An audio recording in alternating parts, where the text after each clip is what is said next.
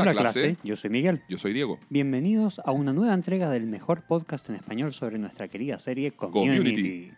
Queremos comenzar el programa enviando saludos a todos quienes nos hayan escrito por redes sociales. Y en particular queremos mandar un saludo especial a nuestro amigo Prancias de Puerto Rico. Un crack. Tremendo, quien se ha transformado en nuestro primer patrocinador en Patreon. Muchas gracias, Prancias, porque esto es en verdad un, un momento histórico para nuestro podcast, Miguel. Sí, de todas maneras, de todas maneras. Así que muchísimas, muchísimas gracias. Y asimismo, si quieren colaborar con nosotros, los invitamos a seguirnos en Patreon. Por supuesto, no es obligación hacerlo. O sea, esto está disponible para todos ustedes en su plataforma de podcast favorita. Exacto. ¿Qué otros hitos relevantes tenemos? Bueno, además queríamos compartir con ustedes eh, el tremendo hito de que tenemos nuestros primeros auspiciadores. Bravo. Bravo, bravo. Grande Green Day, el español 101. Primero que todo tenemos a la bebida Off Caña, la mejor alternativa para recuperarte de la resaca. Gracias a su fórmula multivitamínica, electrolitos y todas las sales minerales necesarias para que tu cuerpo se rehidrate, Off Caña es tu mejor opción después de una noche en que se te hayan pasado un poco las copas. O te haya entrado agua al bote. Exacto. Se recomienda consumir bien helada. Sigan el Instagram off-cana, donde podrán encontrar los distintos puntos de venta. Producto solo disponible en Chile. También contamos con el auspicio de Aceites Picantes Miguel, un aceite picante hecho en Chile con receta milenaria china. Con base en aceite de canola y ají, puedes probarlo en sus cuatro variedades y acompaña cualquier tipo de comida. Una cucharada basta para comenzar. Sigan el Instagram Aceite Picante Miguel para más información. Este producto también está solo disponible en Chile. Podrán encontrar el link al Instagram de ambos auspiciadores en nuestras historias destacadas de Instagram. Perfecto. Además, por supuesto, nos pueden encontrar en el ya mencionado Instagram Greendale Español 101, en Twitter GD Español 101 y también en Patreon Greendale Español 101. Y aprovechamos también de comentarles que tenemos un playlist en Spotify con todas las canciones de Community que hemos ido referenciando en los episodios del podcast. Esta se llama Community temporada 1 de Greendale Español 101 y pueden encontrarla también en el link de nuestra biografía de Instagram. Les recordamos la estructura del programa. En la primera parte revisaremos la ficha técnica y podrán escuchar cómo nos graduamos en actuación de cuarta categoría acá con mi querido amigo Miguel en lo que es nuestra versión del radio teatro, donde básicamente leemos el guion, Por supuesto. imitamos voces y nos reímos mucho de nuestra imbecilidad intrínseca.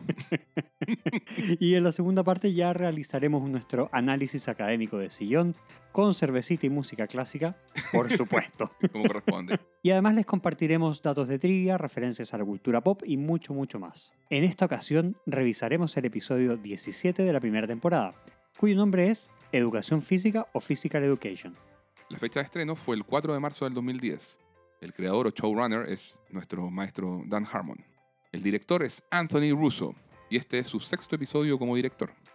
Dentro de los productores ejecutivos tenemos, bueno, a los hermanos Russo, como siempre, al gran Chris McKenna, a Neil Goldman, entre otros tantos. El guionista es... Jesse Miller, ¿Es una ella o un él, Miguel? desconozco. la verdad es que no pudimos encontrar la info. no, lo, no lo sé. Pero tenía un solo crédito de guion en su carrera, que sería este episodio. Wow. Sí, Y es en general, es en general el coordinador o coordinadora de guion o asistente de guion.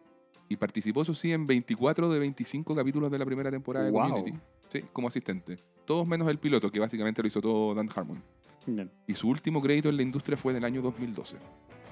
La banda sonora una vez más está a cargo del gran Ludwig Göransson y este capítulo tuvo una duración de 21 minutos, cuyo rating fue de 5.06 millones de espectadores comparado con 5.15 millones de espectadores del capítulo anterior. Comenzamos con el radioteatro. Radioteatro. Iniciamos viendo a Jeff llegar a la sala de estudios. Viene usando chaqueta de cuero y una cadena ornamental en el lado derecho del pantalón.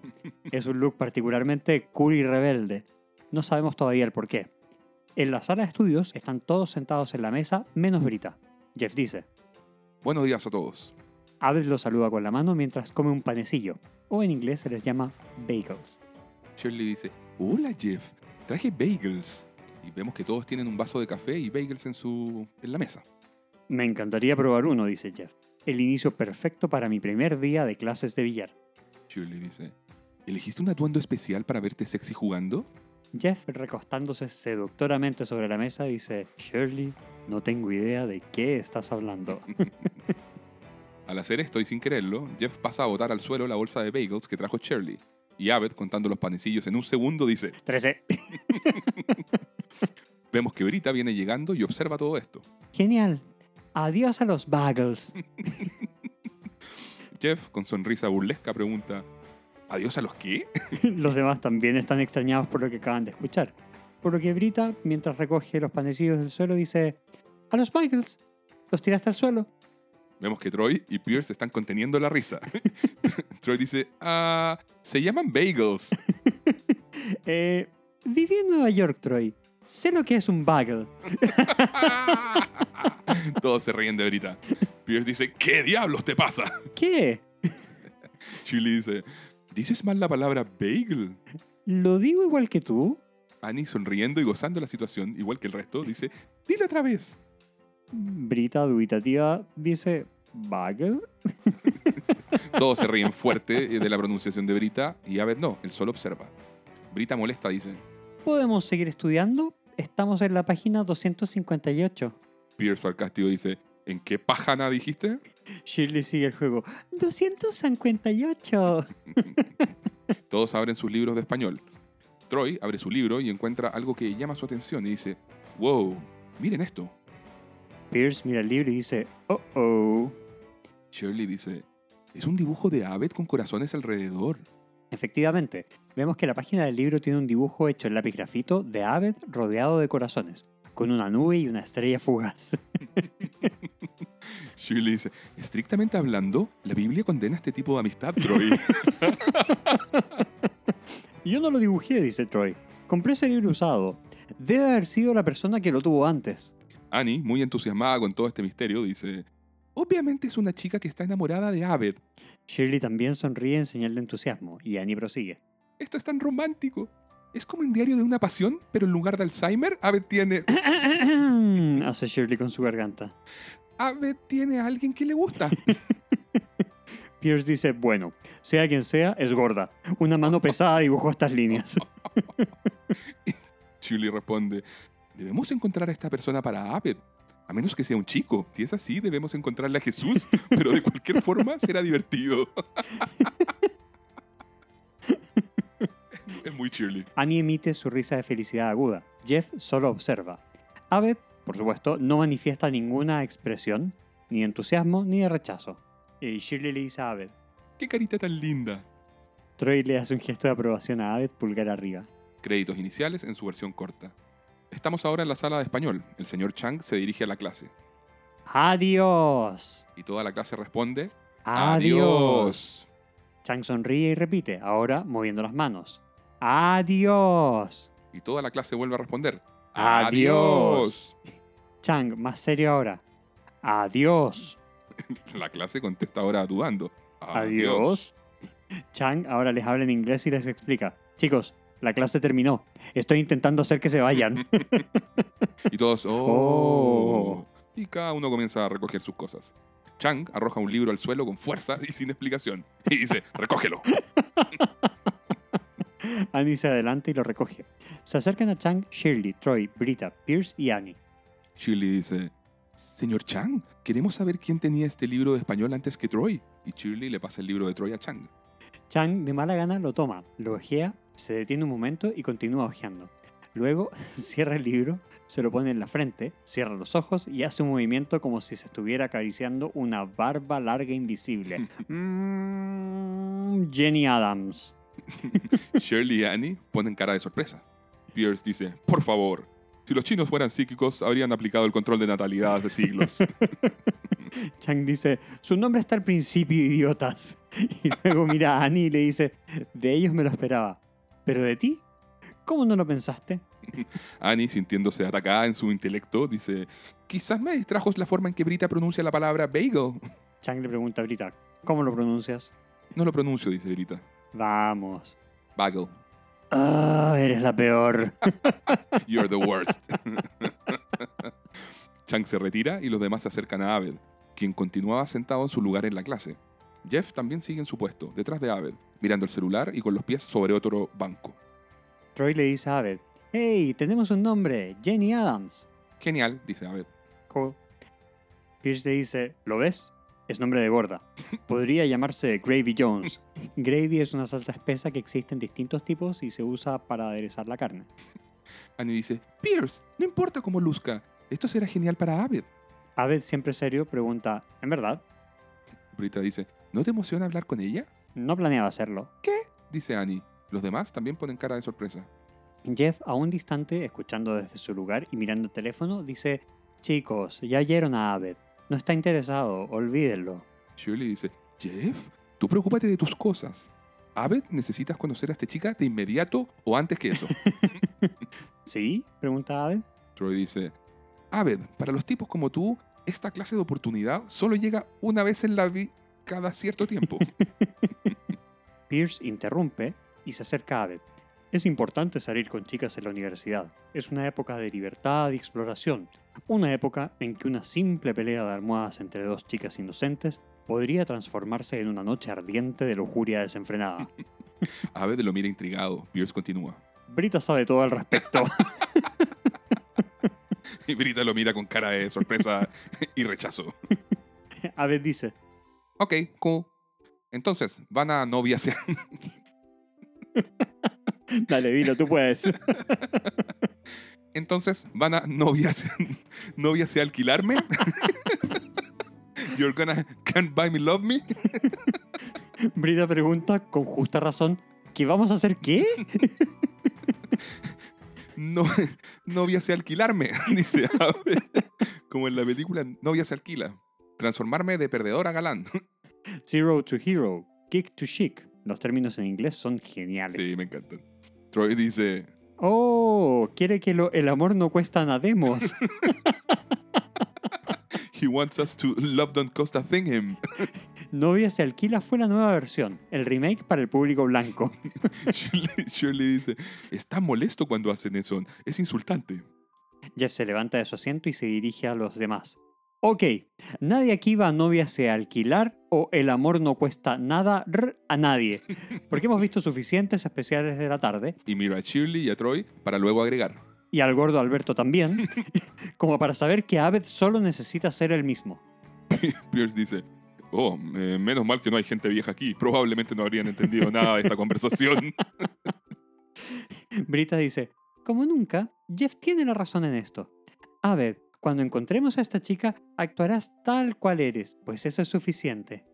Sí, dice Jeff. Y luego la llevarás a una bonita cafetería y le comprarás un bagel. Todos se ríen y Pierce celebra el chiste bailando. El bailecito de Pierce es muy bueno. Genial. un gran detalle. Em, Hacemos un corte. Estamos ahora en una sala habilitada como gimnasio. Vemos a otros estudiantes haciendo ejercicio, pesas, máquinas, etc. Ahí mismo hay un sector con mesas de pool. Jeff se encuentra realizando algunas jugadas mientras los demás observan. Hay una linda chica entre los estudiantes de la clase. Jeff demuestra tener habilidades para el juego y otros estudiantes le celebran las jugadas. Aparece entonces un nuevo personaje, el profesor o entrenador de la clase de pool. Utiliza uniforme deportivo especial, shorts azules y polera blanca. Recordemos que Jeff está vestido como galán cool con chaqueta de cuero. El entrenador dice, ¡Hey! Buenos golpes, jugadas limpias. gracias, dice Jeff. El entrenador comienza a dar instrucciones a la clase. Formen todos una línea, por favor. Soy el entrenador Bogner. Bienvenidos a El Arte del Pool, la cual es una clase de educación física. Eso significa que deben usar el equipo apropiado en todo momento. Mientras dice esto, va pasándoles uno a uno la ropa deportiva a los estudiantes. Cuando Jeff recibe su equipamiento, lo extiende y mira los shorts con horror. El entrenador Bogner continúa. Vístanse, los veré en el paño en cinco minutos. Jeff continúa mirando los shorts con desagrado. Vemos que al lado de él está Leonard observando. Leonard dice, Ah, te verás como un idiota usando eso. Cállate, Leonard, dice Jeff. Hablé con tu hijo en el Día de la Familia. Sé todo sobre tus apuestas. Uh, tu shit. Buena aparición de Leonard. Estamos ahora en la cafetería. Vemos que están todos reunidos en torno a una mesa pequeña, excepto Jeff. Annie dice, Muy bien, compórtense de manera casual. Me dicen que Jenny Adams es la rubia que está leyendo allá. Todos se giran a mirar y en una de las mesas del lugar se encuentra Jenny Adams, una chica rubia que está leyendo el libro Orgullo y Prejuicio.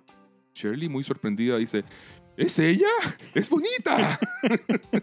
y luego cambia el tono, lo, lo cual no me sorprende para nada. Brita dice, Abed, estaremos aquí para darte apoyo moral. Solo ve allá y haz lo tuyo. Está bien, dice Abed. Brita le dice, recuerda, sé tú mismo. Entendido. Cool. Se produce un momento de silencio en que todos observan expectantes a Abed y él continúa serio mirándolos a todos, pero no se mueve. Pierce le da una palmada de ánimo en el hombro y le guiña el ojo. Abed imita el gesto del, guiño. Troy le dice, Abed, ¿Sí? ¿qué haces? Estoy siendo yo mismo. Ve a ser tú mismo allá, junto a Jenny. Abed mira a Jenny y le dice al resto, pero yo no iría para allá. ¿Cómo sabes eso? dice Pierce. Una vida de observación. Annie dice, ¿crees que hay una versión de ti mismo que podría ir allá? Por supuesto. ¿Podría ser él? Está bien. Annie y Shirley se miran sonrientes y entusiastas. Abed comienza a caminar hacia Jenny. Empieza a poner las manos como garras. Su rostro se pone como el de una especie de animal. Saca la lengua y emite un sonido siseante. Rápidamente, Brita y Annie lo atajan y lo devuelven al grupo. Brita dice, ¿Qué diablos fue eso? y Abed, sin comprender, una versión diferente de mí, susurra. Creo que era un vampiro. Si esto va a ponerse feo, dice Pierce, no puedo verlo. Solo aguanto dos intentos. Pierce se levanta dispuesto a retirarse. En inglés dice I'm a true striker. Esto tiene otra connotación y lo analizaremos más adelante. Brita dice, no, Pierce, por favor, no, no, espera. Y luego se dirige a Abed. Abed, ¿nos disculpas, por favor? Sí, claro. Y Abed se va y los deja conversando. Brita dice, miren, sé que todos somos buenas personas. Y las buenas personas creemos que los demás deben ser ellos mismos. Pero si Abed es el mismo, morirá en soledad. y si lo dejamos ser alguien más, Mientras tanto vemos a Abed volver a dirigirse hacia Jenny Adams, esta vez con los brazos y garras en alto, haciendo el mismo ruido vampiresco de antes. Troy dice, ahora vengo. Troy va y toma a Abed de la cintura, lo levanta y se lo lleva. Mientras Abed no se sale del personaje del vampiro. Pierce mirando esto dice, yo me voy. Estamos ahora de regreso en la clase de pool. Jeff sale de los camarines, usando el short azul corto y apretado que le pasó el entrenador Wagner, pero se mantiene usando su chaqueta de cuero negra. Se ve muy ridículo. Se escucha que alguien comenta. Oh Dios mío, parece un enano con zancos. Leonard lo ve y se ríe burlesco. Se escuchan unos silbidos solo para burlarse de Jeff. Jeff intenta acomodarse el short junto con encontrar la posición adecuada para sus golpes, pero no lo logra. Acaba agachado frente a la mesa y haciendo un tiro pésimo. Se frustra y lanza el taco de pool lejos. Se escuchan risas de los demás. Vemos ahora a Jeff llegar a la oficina del entrenador Bogner. Notamos que fue a cambiarse y ahora volvió a ponerse sus jeans. El entrenador Bogner, sentado en su escritorio, le dice, no llevas uniforme. Sí, acerca de eso, dice Jeff. ¿En verdad debemos usar shorts para jugar pool? Si vas a jugar en esta clase, esas son las reglas. ¿Las reglas del pool o las reglas tuyas? Bogner comienza a molestarse. ¿Tienes algo en contra de jugar pool con un rango completo de movimiento y óptima comodidad? que la descripción es buena. Me siento cómodo con mi propia ropa. Mm, seguro que sí. ¿Disculpa? Bogner se pone de pie y encara a Jeff. Dije que apuesto que estás más cómodo vestido como modelo y no como atleta, bebiendo martinis y fumando, en vez de concentrarte en lo que sucede en la mesa. Hey, escucha, estás insinuando que soy un farsante del pool solo porque no quiero usar un traje de baño. Tú eres el raro. Jeff apunta al resto de los estudiantes que usa la vestimenta deportiva. Eso es raro. Yo no lo soy. Nadie juega pool así. Bogner, apuntando a un cuadro que se ve antiguo, pregunta, ¿y cómo le llamas a eso entonces? Vemos que en el cuadro aparece un dibujo estilo ancestral, en el que salen tres tipos desnudos y de barba jugando pool. Jeff molesto dice, a eso le llamo tu asunto personal, ¿de acuerdo? y a esta clase la llamo la profanación del deporte más genial de Estados Unidos. Bogner, ya enojado, dice, ¡Sí! ¿Lo ves? Deporte más genial. Jeff sale de la oficina. Bogner lo va siguiendo, apuntándolo con el dedo y gritando enojado. Todos los estudiantes comienzan a mirar la escena entre ambos. Bogner se dirige a la clase mientras Jeff va de salida del gimnasio. Quiero que todos sepan qué está pasando aquí. Este hipster está botando la clase porque le interesa más su aspecto físico que el nivel de su juego. Oh, por favor, dice Jeff. Eres tú el de las reglas sobre la ropa. Y por cierto, podría patearte el trasero ahora mismo sobre esa mesa. Oh, ¿ese es un desafío? ¿Ah? Porque si vas a jugar pool conmigo, jugarás en shorts. Y si no puedes hacer eso, me habrás dado la razón en todo lo que dije. Jeff, algo enredado para responder, dice, no, no tengo nada que probar. Ni a ti ni... Pff, eres un estúpido. Esto es estúpido. pullen shorts es estúpido. Jeff se da media vuelta para salir del lugar y Bogner le sigue gritando. ¡Oh, la vanidad era su nombre! Intenta recordar el nombre de Jeff. "Eh, su nombre, ah, como sea, es el primer día de clases, no lo recuerdo.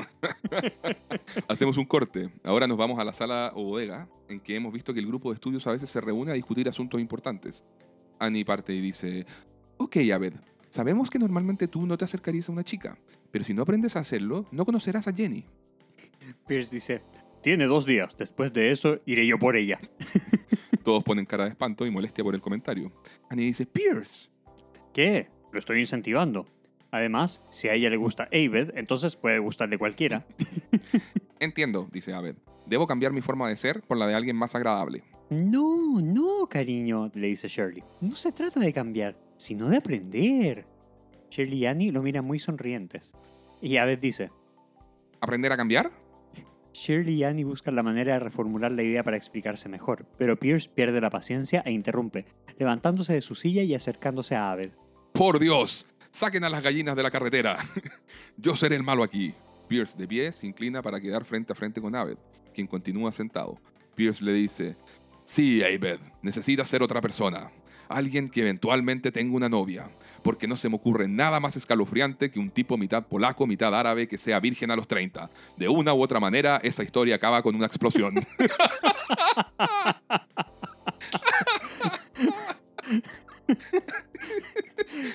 Pierce, brutal, Pierce, brutal. No mercy. nada. bueno, Troy se pone de pie. Hagamos un ensayo. Annie, siéntate aquí como una chica cualquiera. Abed, haz un intento de hablarle. Veamos qué tienes. Abed lo piensa y dice, ok. Vemos a Abed de pie, cambiando su postura corporal, una mano en el bolsillo de adelante, otra en el de atrás, mientras Annie está sentada leyendo, dándole la espalda. Abed gira hacia Annie. Abed cambia el tono de voz por uno más seductor. ¿Qué estás leyendo? Comienza a sonar una música tipo jazz suave. Annie, toda coqueta, dice, Orgullo y prejuicio. Abed se acerca, se sienta junto a ella. Pone uno de sus brazos sobre la banca, casi como si la fuera a abrazar, y le habla por sobre el hombro izquierdo. Abed continúa seductor. Así que está familiarizada con dos pecados. Hace contacto visual con ella. ¿Qué tal un tercero? Shirley exclama, ¡Oh! Todos observan sorprendidos e intrigados. Troy se inclina sobre su asiento. Annie sonríe coqueta sobre su propio hombro. Abed saca una cigarrera metálica y la abre con una mano, la misma que tiene por sobre la banca, casi abrazando a Annie. Annie le dice, Creo que está prohibido fumar aquí. Abed cierra la cigarrera y observa el cuerpo de Annie. Entonces elegiste el atuendo equivocado, ¿no es así? Annie lo mira fijo, completamente sumergida en el juego de seducción. Pone suavemente su mano en el mentón de ella, dispuesto a besarla. ¡Wow! Annie cierra los ojos y se inclina también hacia él. Cuando están a punto de juntar los labios, Shirley interrumpe. ¡Abed! ¿Qué estás haciendo? Abed rápidamente saliéndose del personaje y volviendo a ser el mismo dice Don Draper de la serie Mad Men. Annie queda en el aire y sin recibir el beso. Abed dice, ¿Qué opinan? Increíble, dice Troy. Extraño, dice Brita. Pon tu lengua en su oreja, dice Pierce. Annie tímida dice A mí me gustó. Shirley preocupada dice, no seas él. Él engaña a su esposa. Sea alguien bueno, como Mike Brady. La mucama siempre se le insinuó. Él nunca aceptó. Brita le dice No seas McBrady, él no es sexy. Debería ser como Joe de la serie Los Hechos de la Vida.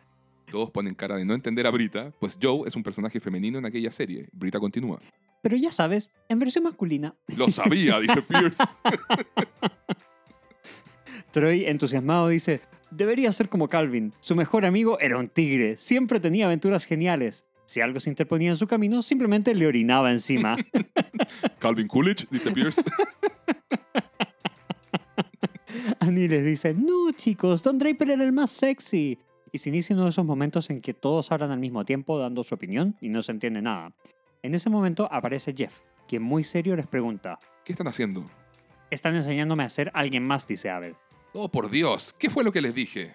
Abed se para al lado de Jeff y comienza a imitarlo, moviendo las manos. ¡Oh, por Dios! ¡Hagan lo que quieran! ¡Dejen de molestarse! ¡Wow! Dice Troy. Ese es un muy buen Jeff. ¿Cómo lo hiciste?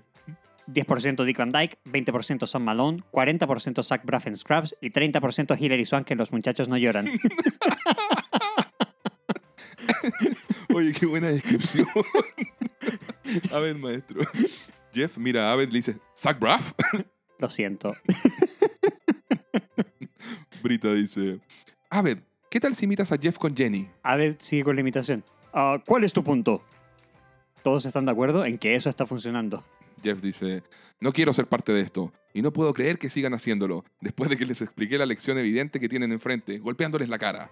Abed se mantiene a su lado, imitando sus movimientos con las manos. Cosa que estoy haciendo yo en estos momentos con los gestos de las manos de Diego. Troy le pregunta a Jeff, ¿por qué no estás en clases de pool?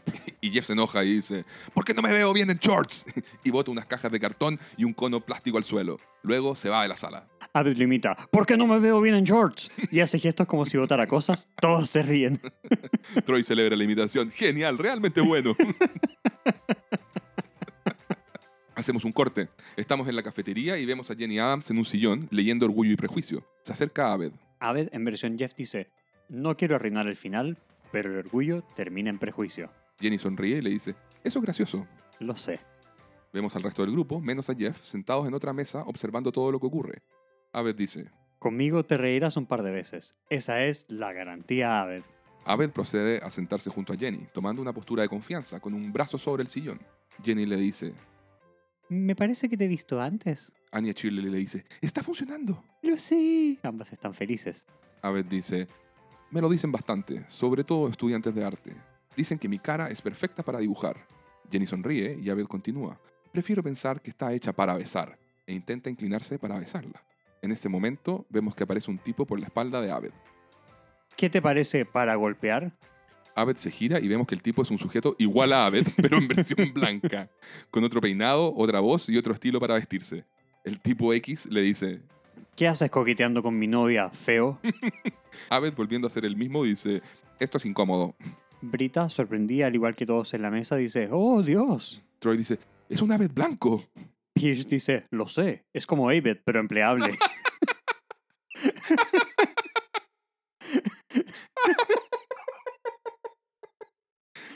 Ese es uno de los mejores chistes.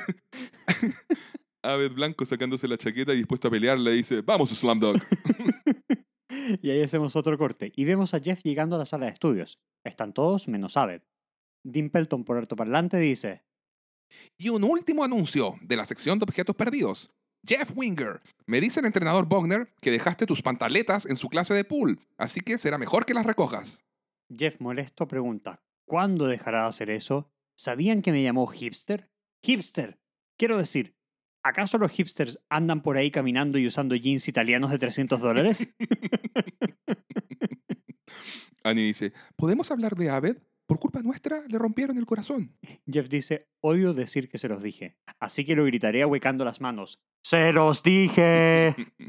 Annie dice, solo intentábamos ayudar. Pierce dice, oh vamos, ¿a quién engañamos? Jeff tiene razón. Abed era feliz siendo Abed hasta que le llenamos la cabeza con estúpidas ideas de amor, romance y vaginas.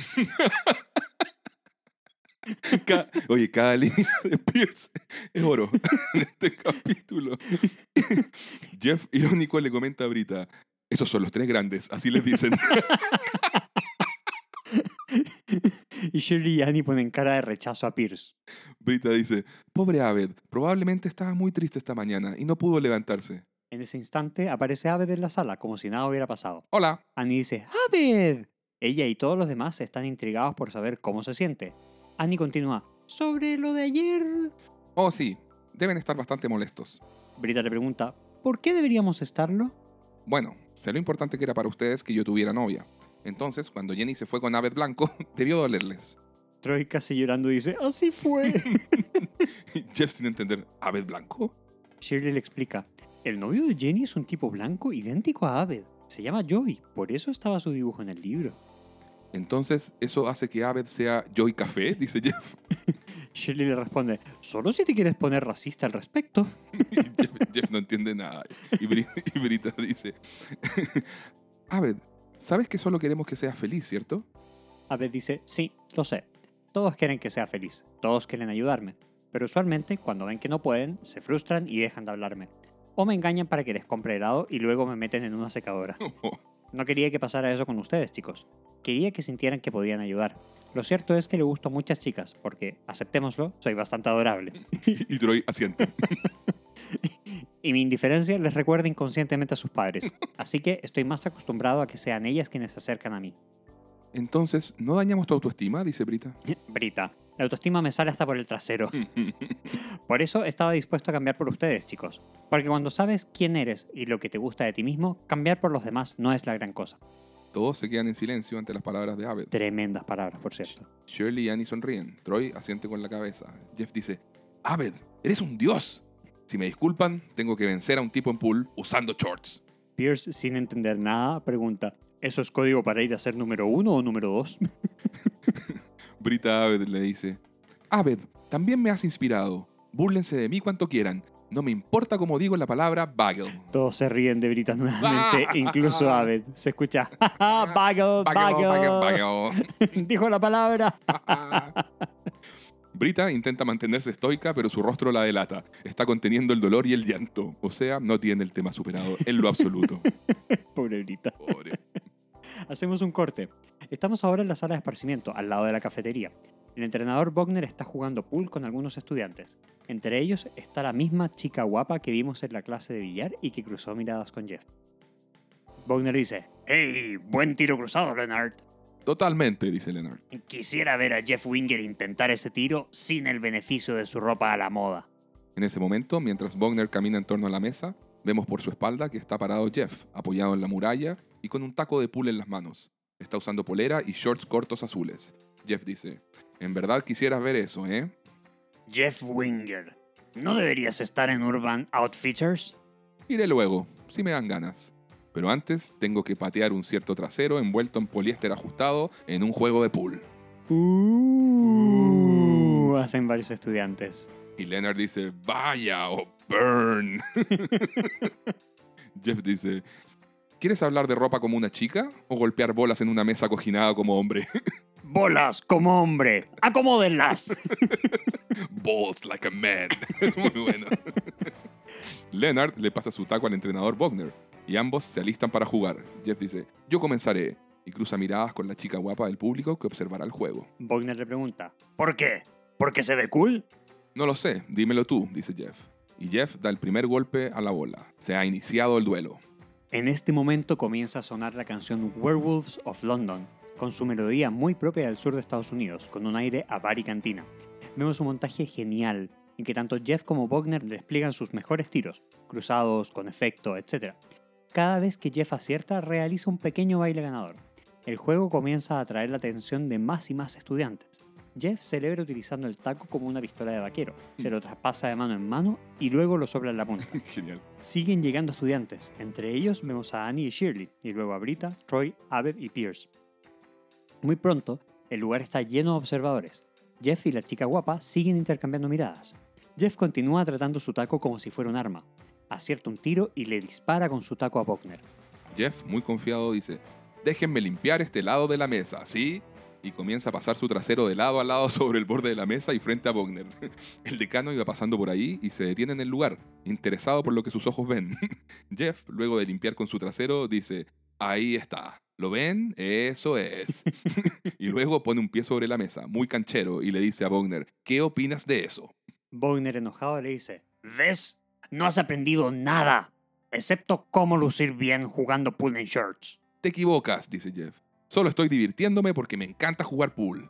Y Jeff apunta a Abed, y Abed le da un pulgar hacia arriba.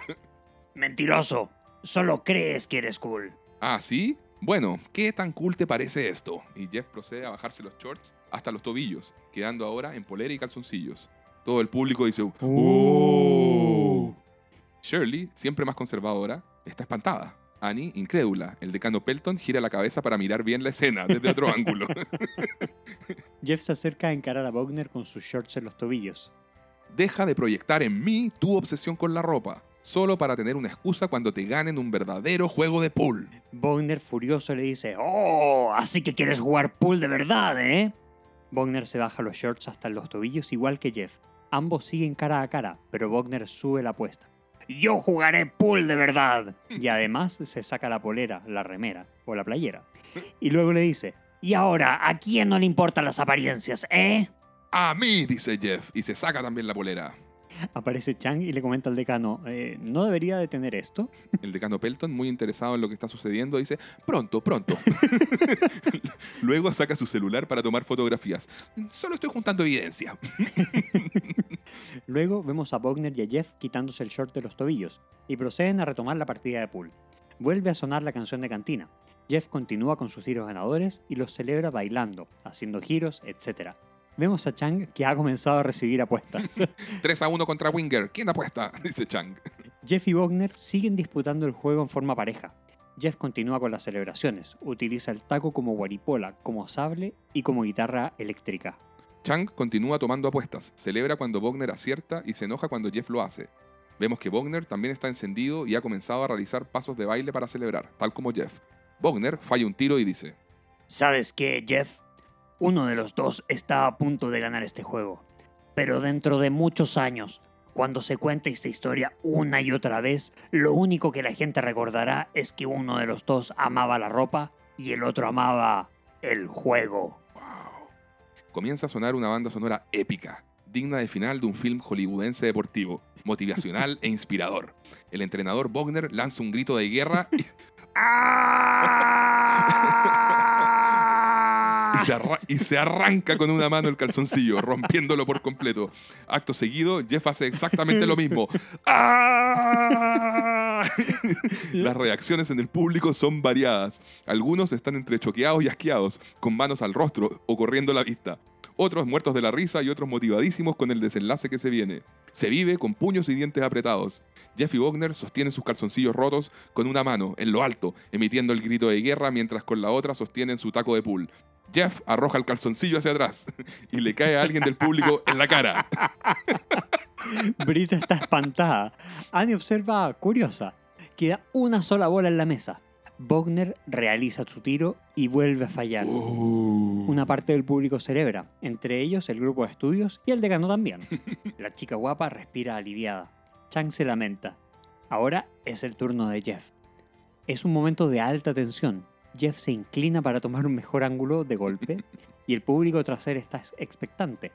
El decano ha tomado posición sobre una silla para tener una mejor vista. Jeff se acomoda subiendo una pierna a la mesa, con lo cual la gente que está detrás reacciona con asco y corriendo a la vista. El decano se muerde un puño y con la otra mano saca fotos. Brita mira hacia el techo, Troy hacia el suelo. Abed mira siempre serio, sin expresión facial alguna. Annie se cubre la cara con una mano, pero entreabre los dedos para mirar con un ojo. Notable. La música épica continúa, con sentido de anticipación. Jeff golpea la bola y la bola negra restante se mueve lentamente y cae en la tronera o en el agujero.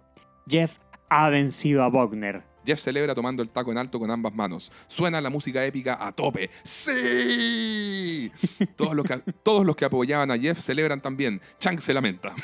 Jeff besa el taco de pool y lo arroja al público. Y Jeff continúa celebrando. ¡Sí! ¡Sí! ¡Sí! Bogner se acerca a él y lo toma del rostro. Mírame, mírame. Me venciste.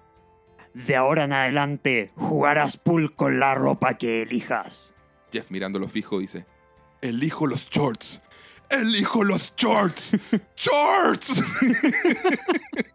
Bogner, visiblemente emocionado, dice, Hijo de perra, eres un magnífico hijo de perra.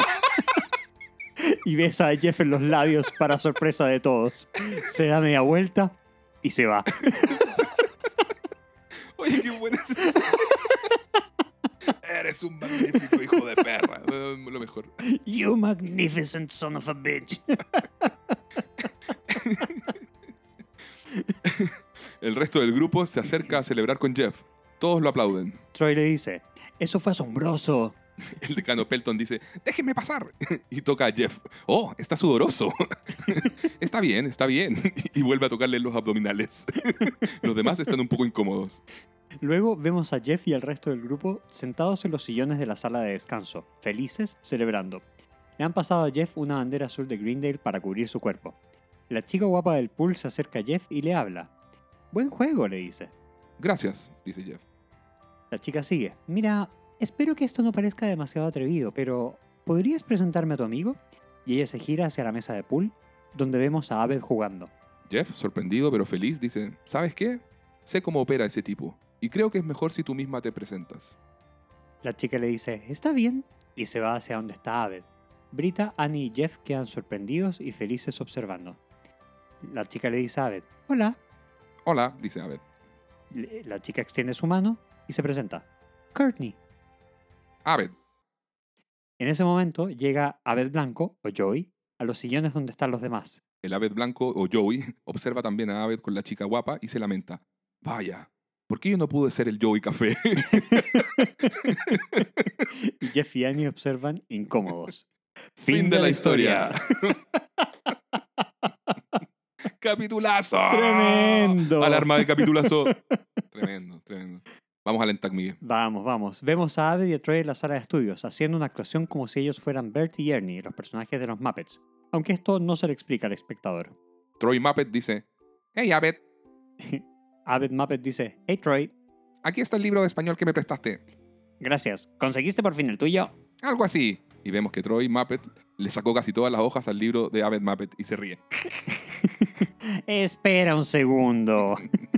Troy Muppet continúa riendo como caricatura. Mientras que Abed Muppet se lamenta al ver su libro sin páginas. Oh, oh, oh. Troy Muppet di- dice, no importa, comamos galletas. Ok.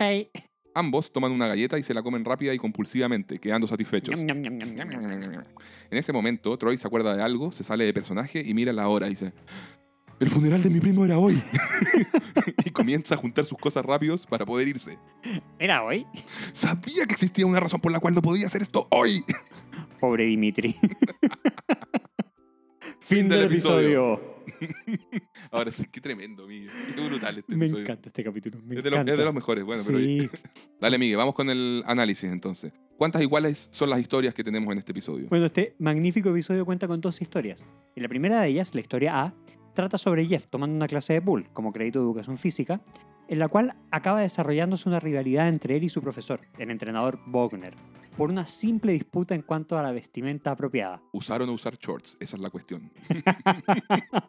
Qué filosófico. Sí, Todo acaba en un gran desenlace, digno de película deportiva inspiradora de los 80s o 90s, con un legendario duelo de pool al desnudo. el legendario se queda corto. Qué, qué magnífico, pero bueno. Creo que, creo que no hemos vuelto a ver un deporte tan poco marketeable de una forma tan emocionante hasta Gambito de Dama ahora con el ajedrez. Es probable. Por otro lado, tenemos una historia B, en la cual participa el grupo de estudios para ayudar a Abed a buscar y conquistar a una chica que estaría al parecer enamorada de él. Esto debido a un dibujo que encontraron en el libro de español usado que tiene Troy. Abed, completamente indiferente a todo este interés del grupo, igualmente acepta participar para darles en el gusto a sus amigos, mientras que Jeff le dice al resto del grupo que deberían dejar a Abed en paz, pero el grupo lo ignora. Luego de encontrar a la chica llamada Jenny Adams, el grupo intenta ayudar a Abed para que pueda acercarse y conocerla. Ambas historias están muy entrelazadas con personajes protagónicos que además funcionan como puente, es decir, tienen relevancia en ambas historias como ocurre con Jeff y Abed. Oye, ¿no te parece interesante el hecho de que las dos historias tratan del mismo tema? Básicamente siendo Sí. una el reverso de la otra. Sí, me encanta. O sea, tú puedes ver cómo las dos abordan exactamente el mismo punto, pero cada uno desde, Desde su un ángulo ángulo. diferente. Claro. Sí, es, así. Claro, eh, básicamente lo que podemos ver son temas como el ego, la autoestima, la autenticidad y las proyecciones que hay que hacen terceros sobre nosotros mismos y también hasta qué punto las aceptamos o Claro. hasta qué punto permitimos que nos afecten. Sí, de hecho, bueno, relacionado con, con eso mismo, en la excelentísima historia A, vemos que se trabaja el tropo de TV que se conoce como el complejo de superioridad e inferioridad. Y este tropo consiste en que un personaje que quiere proyectar una tremenda imagen y autoestima, en el fondo, posee tremendos vacíos e inseguridades que procura ocultar. Bueno, que es la definición del protagonista de esta, de esta historia. Exacto. El personaje siempre intenta probarle algo al resto, quiere reforzar su imagen y por tanto no reaccionan bien cuando las cosas no se dan como ellos querían. Piensan algo tan sobredimensionado sobre sí mismos que les cuesta lidiar después con el rechazo o el fracaso, llevando toda la situación a un gran círculo de, de rabia y frustración. Claro, eso es algo que podemos ver, por ejemplo, en How I Met Your Mother, en el personaje de Barney, que, que es claramente eh, el epítome de este tropo. Eh, hay episodios que exploran su lado más vulnerable, que refleja las inseguridades existentes detrás de esta imagen carismática de mucha eh, autoestima que él tiene. Supuesta. Supuesta, por supuesto. O sea, él tiene esa alta autoestima, que esté sustentada en la realidad ya es otra cosa. claro, es verdad, es verdad. Oye, y en Parks and Recreation ocurre lo mismo con el personaje de Tom Haverford. el que Tremendo hace- personaje. Sí, que hace el comediante Aziz Ansari. Treat yourself. Porque su supuesta autoestima y arrogancia es solo superficial y se cae constantemente a pedazos. Volviendo a este episodio, vemos que este tropo se ve reflejado a través de Jeff, a Mm. quien vemos lidiando con sus inseguridades que tocan profundamente en su ego, por supuesto. Claro. Eh, él ve amenazada su autoestima al chocar con una figura de autoridad como es el entrenador Wagner, que le impide hacer las cosas como él quiere. Eh, por supuesto, se agradece haber contado con una presencia tan potente como la de Blake Clark, quien interpretó a, a este entrenador. Esto acaba aportando una gran contraparte a los intereses de Jeff en este episodio. Esto de lucir cool jugando el deporte más cool de Estados Unidos. Sí, oye, Wagner tiene razón, eso sí, en que Jeff es un poser. Sí, de o sea, es un maneras. farsante y juega bien pool, sin duda, pero de seguro le interesa más su, su apariencia física que la calidad de su juego. Eh, mientras que Jeff tiene razón en considerar que Wagner también es un caprichoso. Y tiene esta, esta- esta obsesión con los shorts deportivos, pero que en verdad es solamente una manera de mantener eh, y hacer sentir su autoridad por encima de, de este posible alumno eh, estrellita. Claro, tal vez ahí Jeff no solo podría vencerlo en pool, sino que además eh, podría sembrar una idea que él no quiere para sus pupilos, que es la de percibir el pool como un deporte meramente cool, Claro. de, de bares. Hay un tema ahí de cuál es el mensaje que le está llegando al resto de la clase. Claro, claro. Vemos que Wagner también tiene sus inseguridades dentro de esta firme coraza y este carácter explosivo que demuestra. Y esa voz de, de cigarro. Oye, a, eh, a nivel de guion, Miguel, creo que a nivel general eh, hemos comentado en varias ocasiones que nos gusta mucho la relación Jeff Abbott. Sí, O sea, sí, sí. Es una de las que está mejor desarrollada en toda la serie. Y en este episodio, por primera vez, tenemos una historia A centrada en Jeff y una historia B centrada en Abbott. Y yo creo que también en parte por eso nos gusta tanto el episodio. Claro. Y bueno, al final de este episodio, eh, ambas historias conectan temáticamente de manera magistral. O sea, y esto creo que es mérito de Jesse Miller, como de Anthony Russo y de Dan Harmon. En lo particular, el guion de la historia A me parece que cumple a cabalidad lo que se propone. Esto de contar una historia muy graciosa que va aumentando los niveles de absurdismo con el correr de los minutos, mientras además logra reflejar los aspectos que quiere explorar en sus personajes. Y desde el círculo de la historia de Dan Harmon, podemos ver que Jeff sale de su zona de confort gracias a que Wagner lo desafía a jugar en shorts. Mm, Eh, lo vemos perdido, frustrado y con evasión de este asunto hasta que encuentra a su grial, la seguridad en sí mismo que le transmite Abed, este dios. mm. La comprensión de que su autoestima no depende de si se ve cool o no, eh, sino que simplemente de cómo él se siente jugando al deporte. Claro. Lo notable de Jeff en este episodio, en todo caso, es que se da cuenta que para aprender la lección que le ha dado Abed, es decir, para realmente tener confianza en sí mismo, debe estar dispuesto a verse ridículo, debe Mm. transar con esto, a- debe transar con el exponerse a la humillación.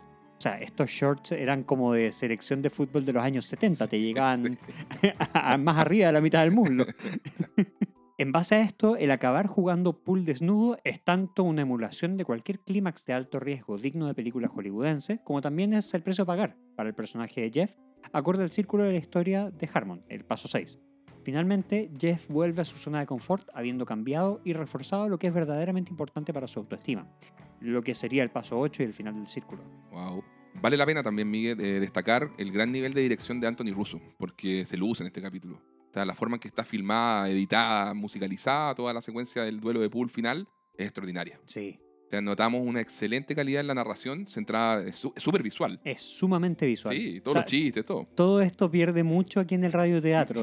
Aunque creo que, creo que lo hicimos bien. Esperamos, querido público, que les haya gustado. Le, le pusimos esfuerzo, pero, Mucho pero es verdad. sí. O sea, lo que dice Miguel, es tan visual toda esa parte. eh, y, y- y ahí es donde se ve la verdadera calidad humorística de, que, que- que tienen todos estos personajes ar- armando esta escena. Y bueno, y, y la buena dirección, que es la que estamos comentando eh, ahora. Claro. Entonces, creo que, que el cómo maneja la narración visual centrada en estos dos hombres que logran resolver sus conflictos literalmente al desnudo y mediante un montaje musical, algo que le encanta hacer a, Communi- a Community. Este ya es la tercera vez que lo hemos visto. Sí, dentro de la primera temporada recién, y vienen muchas más. Por supuesto. No, y otra cosa que es muy. Que, que me encanta a mí, por lo menos, es que Anthony Russo equilibra perfectamente esta emoción del duelo que tú dices con el absurdismo y la comedia pura, que es muy difícil de conseguir. Dificilísimo, sí. Tal cual.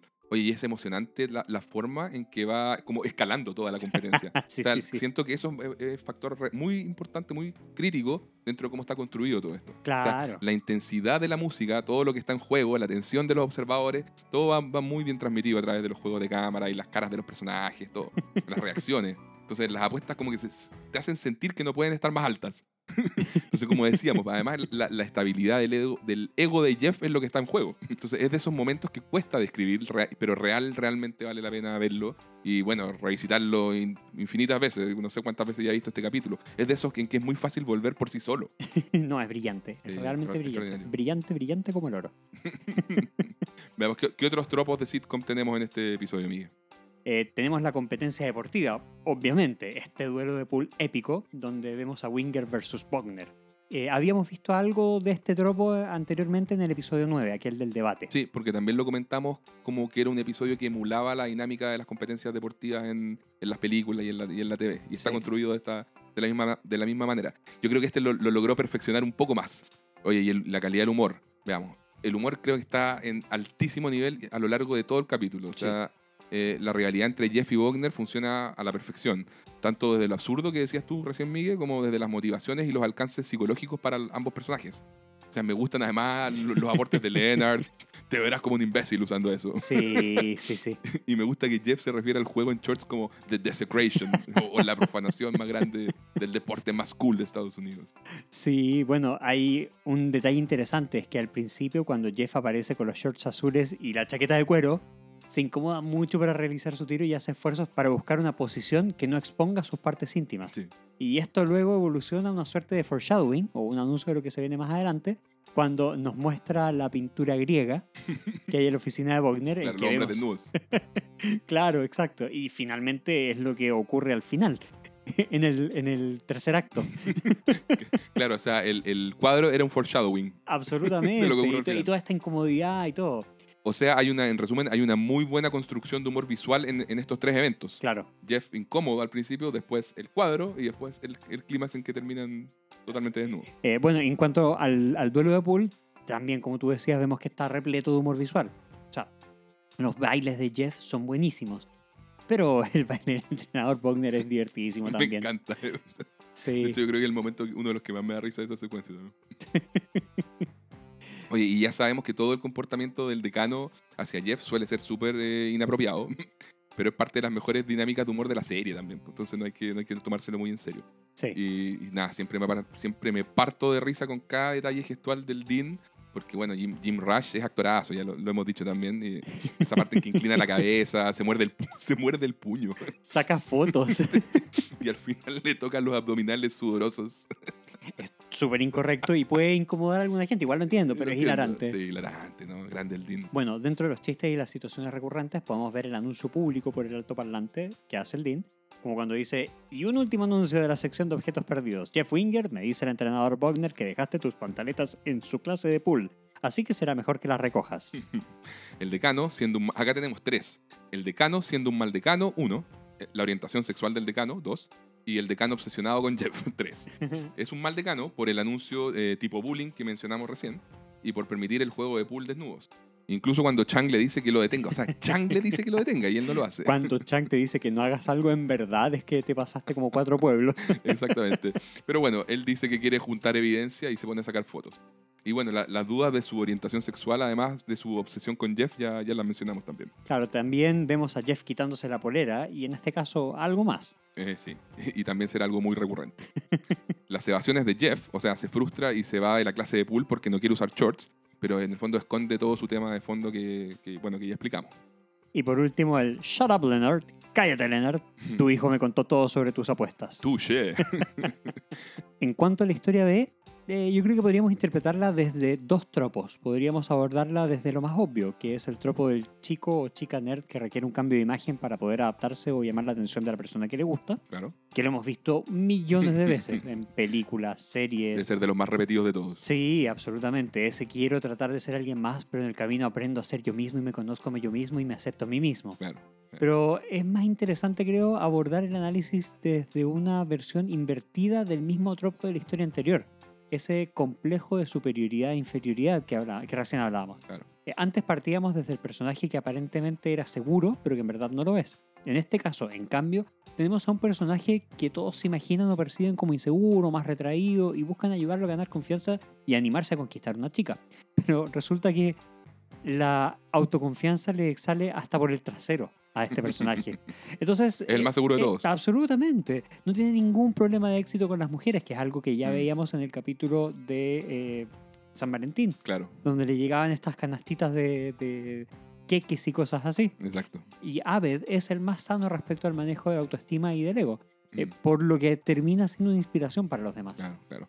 Oye, otro aspecto que me gusta de la historia B es que el grupo entero participa activamente, porque cada uno de verdad proyecta algo de sí mismo eh, para intentar modificar la personalidad de Abed. Sí. Y, y esto lo, lo vemos en el tipo de, de ejemplo que pone cada uno respecto a quién debería intentar personificar a Me encanta Troy Calvin. Sí, exactamente, recurre a una caricatura. Pero, pero bueno, todos tienen buenas intenciones y quieren genuinamente eh, ayudarlo a encontrar novia. Y cuando se dan cuenta de que Jenny Adams además es una chica muy guapa, la reacción de Shirley es notable acá, Sí. creen que es como una oportunidad única en la vida, once in a life uh, chance, como, como dice Troy, Es una oportunidad que se da una vez en la... cada cierto tiempo. cada cierto tiempo. Sí, sí, sí. Menos mal en todo caso que Abed no deja que la ansiedad de los demás lo afecte y le impacte. Él Claro. tiene todo bajo control. Nota que lo que quieren sus amigos es algo superficial para conquistar a una chica y ya está. Mm, Le cuesta entender el princi- al principio el código social, de ahí que su impulso inicial haya sido el personificar a un vampiro, cosa que es genial. sí. Eh, pero lo importante es que no deja que todo esto lo afecte. Para Abed esto es como un juego, se lo toma desde esa vereda y se deja llevar. Mm. Al final no acaba saliendo con Jenny Adams, pero conoce a otra chica que sí está interesada en él, Courtney. Todo termina bien para Abed. Sí, sí.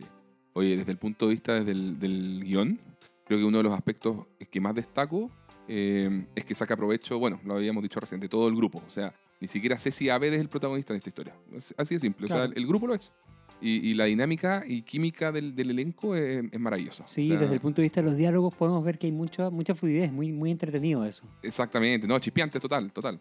Y, y esto nos muestra cómo Community, en estos apenas 17 episodios, no solamente ha logrado crear su universo y hacer avanzar la identidad de los personajes, por- sino que además eh, las dinámicas grupales están ya eh, súper establecidas. Sí, totalmente. Y la joya de la corona creo que es la escena de seducción entre Annie, o sea, extraordinaria. Es maravillosa, Sí. tiene unos detallitos excelentes. O sea, la banda sonora de Eso, eso en verdad suena como a una parte de la serie Mad Men. Está, está hecha como un jazz, exacto. Sí, Sí. sí. Y, eso, y eso fue, fíjate, eh, a petición de Anthony Russo. Ah, sí. Sí, sí. Entonces, Anthony Russo fue el que, el que dijo, o sea, a ver, Goranson había hecho esta banda sonora intentando que, que, que emulara a, a Mad Men, pero la iban a hacer partir como un poquitito antes de que Aved empiece a hablar. Pero, eh, pero empieza a sonar justo cuando, cuando Aved empieza a hablar y, buen empieza a imitar ahí el- al, al personaje de Don Draper. No me había dado Es- cuenta es- de eso, es qué buen maravilloso. detalle. Sí, sí. Oye, analizando el, el viaje de Aved desde el círculo de la historia de Dan Harmon, tal como, como hicimos antes con Jeff, también vemos que lo sacan de su zona de confort. Él acepta el viaje y va, en busca de algo, de una personificación que él acepta realizar para darle el gusto a sus amigos.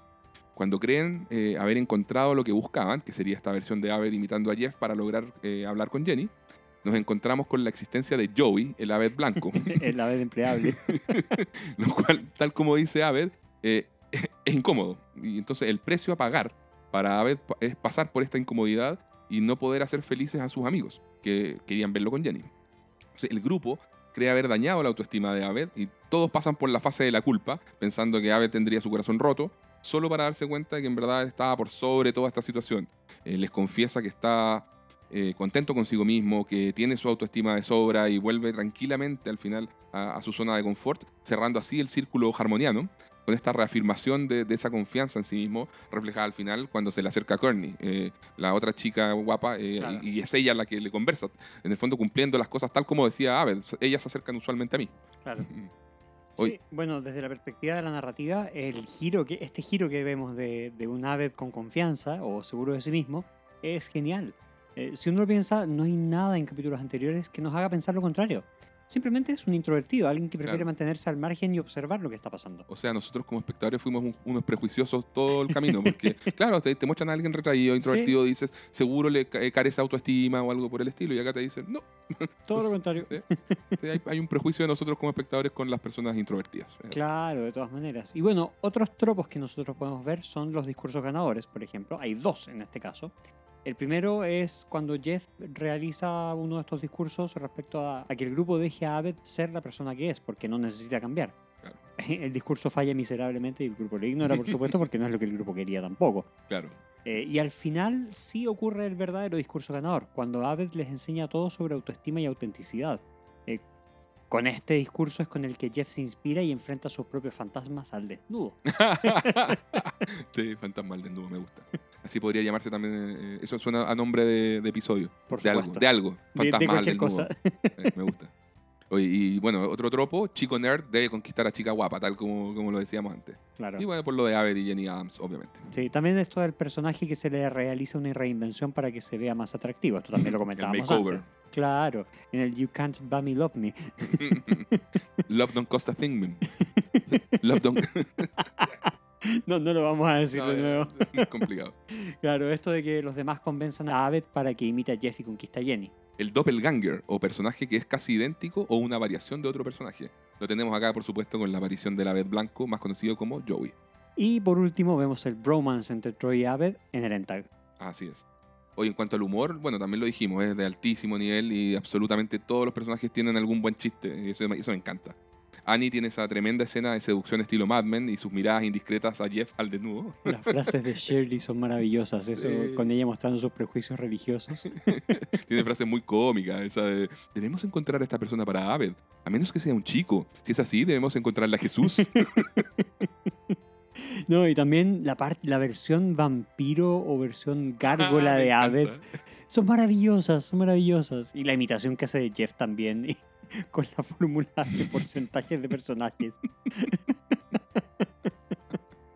Oye, y Troy tiene su pequeño momento hi- hipersensible, que me encanta, mientras que Brita tiene todo el asunto de los bagels. De hecho, destaco cuando Jeff molesta a Brita en la sala de español.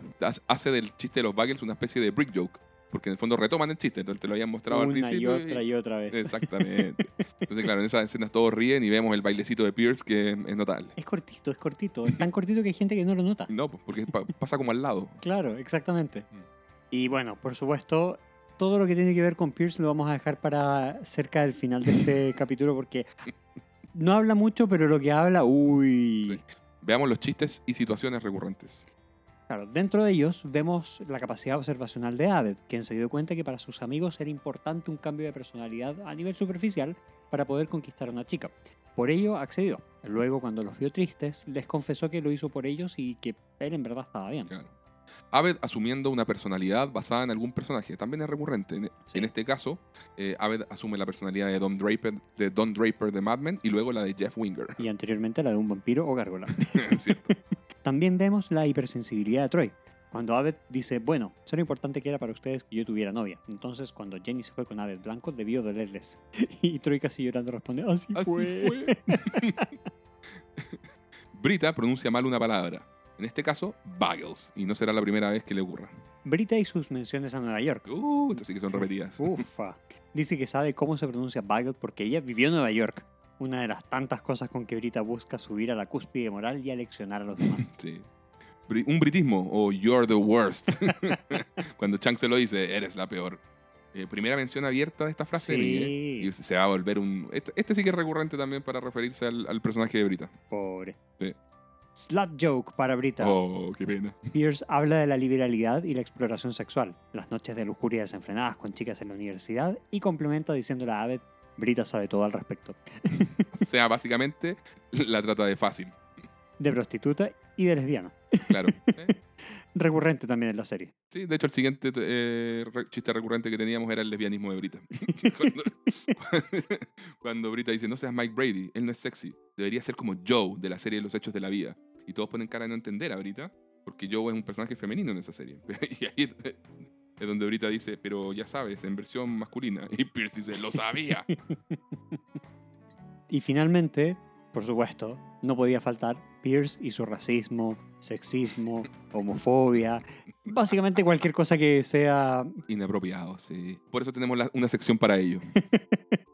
Oye, ¿y cómo se relaciona el título del episodio con las historias que vemos? Creo que el título se relaciona en forma evidente con la historia A, ya que Jeff toma una clase de pool que vale como un crédito de educación física y ya está, fin.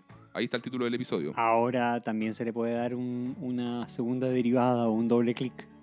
Eh, podríamos empezar a teorizar y decir que el título se relaciona con la historia B, en el sentido de que el grupo busca educar a Abed Claro, para que modifique su comportamiento exterior o físico y con ello pueda conseguir novia. claro. Oye, veamos un poquito los elementos subversivos o meta que tienen estas historias. Partamos con las subversiones. La premisa sola, de por sí, obviamente subvierte las expectativas. O sea, Jeff es el tipo cool eh, y con quien parte de la, de la audiencia se supone de- debiera identificarse en términos eh, aspiracionales. O sea, es, es un tipo sub, pero en verdad resulta que es un tipo súper inseguro con serios problemas de manejo del ego. Mientras que Ave, del muchacho más solitario, retraído, tímido, aparentemente, acaba siendo una bomba de autoestima y seguridad en sí mismo. Entonces, él, bueno, él se deja someter a todo este ejercicio de modificación de la personalidad exterior para darle el gusto a sus amigos, porque simplemente sabe que a él no le afectará en su esencia. Y además Ave tiene tantos trucos bajo la manga eh, que, bueno, primero nos llevan a, eh, pensar que, es un caso perdido con las chicas cuando lo vemos imitando a un vampiro para acercarse a Jenny, pero basta que reciba las instrucciones correctas para ser capaz de transformarse en Don Draper de Mad Men. Entonces, con lo cual confunde a Annie al punto de que, ella se deja llevar y casi se besan. es notable. Otra subversión, que bueno, como dijimos anteriormente en este episodio, está el discurso motivador eh, que no proviene de Jeff, sino que proviene de Aved. Y es notable porque creo que de verdad es uno de los momentos altos del capítulo. O sea, el speech de Aved es genial. Sí, es- a mí me gusta mucho. Sí. Otra subversión que podemos ver es el duelo de pool. El espectador intuye que va a ocurrir algo ridículo porque, obvio, es una comedia. Pero acá lo llevaron al extremo. Inventan el concepto de naked pool o pool desnudo y lo usan para trabajar el desarrollo psicológico de los personajes. Es decir, evidenciar sus proyecciones, inseguridades, etc.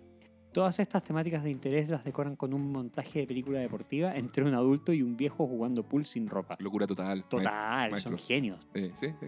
Oye, fíjate que eh, eh, Anthony Russo comentaba sobre este episodio que una de las cosas que le encantaba eran los conceptos eh, humorísticos que tenía. O sea, Naked Pool, White Abbott. Entonces, tiene como una, una- una sustancia humorística muy buena para, para Sí. hacer cosas, para jugar. Sí. Oye, y bueno, una última subversión. Jeff no acaba conquistando a la chica linda del episodio. Oh my god, que se llama Courtney, según nos enteramos al final. Y bueno, la subversión de expectativas es que ella estaba interesada finalmente en Aved. y lo mejor de todo es que está muy bien construido desde el guion, nuevamente gracias Jesse Miller, porque no se siente sacado debajo de la, de la manga para nada. Porque ya que antes Aved le había comentado a todos que estaba acostumbrado a que las chicas se le acerquen. Incluso por ahí, en, en- en el episodio anterior, nos había mostrado que Aved recibe canastas de regalos por parte de actrices que quieren salir en sus películas. Así que es algo que nos puede sorprender, a priori, pero bueno, después de pensarlo, uno se da cuenta de que estuvo eh, antes bien insinuado. O sea, Aved es un conquistador silencioso.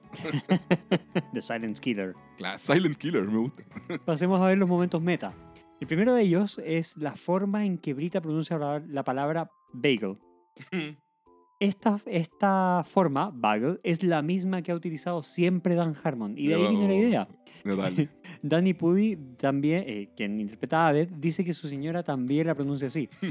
Ambos dicen que es una cuestión personal, no, no es regional. Cuando tiene que ver con geografía. No, para nada. Por lo tanto, es un elemento meta porque traemos una situación de la vida real, de la gente que hace la serie, a la realidad ficticia del show. Claro, claro. Un segundo elemento meta. Aquel en que Aved acepta someterse a la transformación que quieren sus amigos y él la describe como Zero to Hero, Geek to Chick. O sea, es decir, de un don nadie a un héroe o de un nerd a un tipo cool. Como comentábamos, esto es clásico de las películas de y la TV, sobre todo en los 80 y 90. Y bueno, acá en Community eh, se hace, hacen su propia versión del tropo, lo cual se subvierte al final. Pero lo realmente meta es hacer consciente el tropo te- televisivo dentro de la realidad de la propia serie e ir teniendo como implícitamente ese diálogo continuo con el espectador, en que nos hacen parte de las decisiones creativas que se están tomando. Otro momento meta es, al momento de filmar este episodio, la actriz Alison Brie, Annie, formaba parte del elenco estable de Mad Men. Ella interpretaba a Trudy Campbell, la señora de Pete Campbell en la serie. El elemento meta es que tomaron la decisión de utilizar a Alison para rendir homenaje a Mad Men, y ahí crearon la escena en que Abed la seduce interpretando al protagonista de la serie, Don Draper, interpretado por John Hamm. De hecho, como dato, Danny Pudi cuenta en el comentario de BB que estaba muy nervioso de realizar esta imitación, no solo porque Allison trabajaba con el Don Draper original, sino también porque era difícil estar a la altura de un personaje insigne de la TV de los últimos 15 años. Wow, sí. Tenía un desafío importante ahí el, Claro. joven, el joven Danny. Y lo saca... Pero perfecto. Con una honores. escena- exacto, con honores. Un 10. Em, momento meta 4. Cuando Aved describe a Jeff con la frase eh, 10% Dick Van Dyke, 20% Sam Malone, 40% Zach Braff en Scrubs y 30% Hilary Swank en Los muchachos no lloran.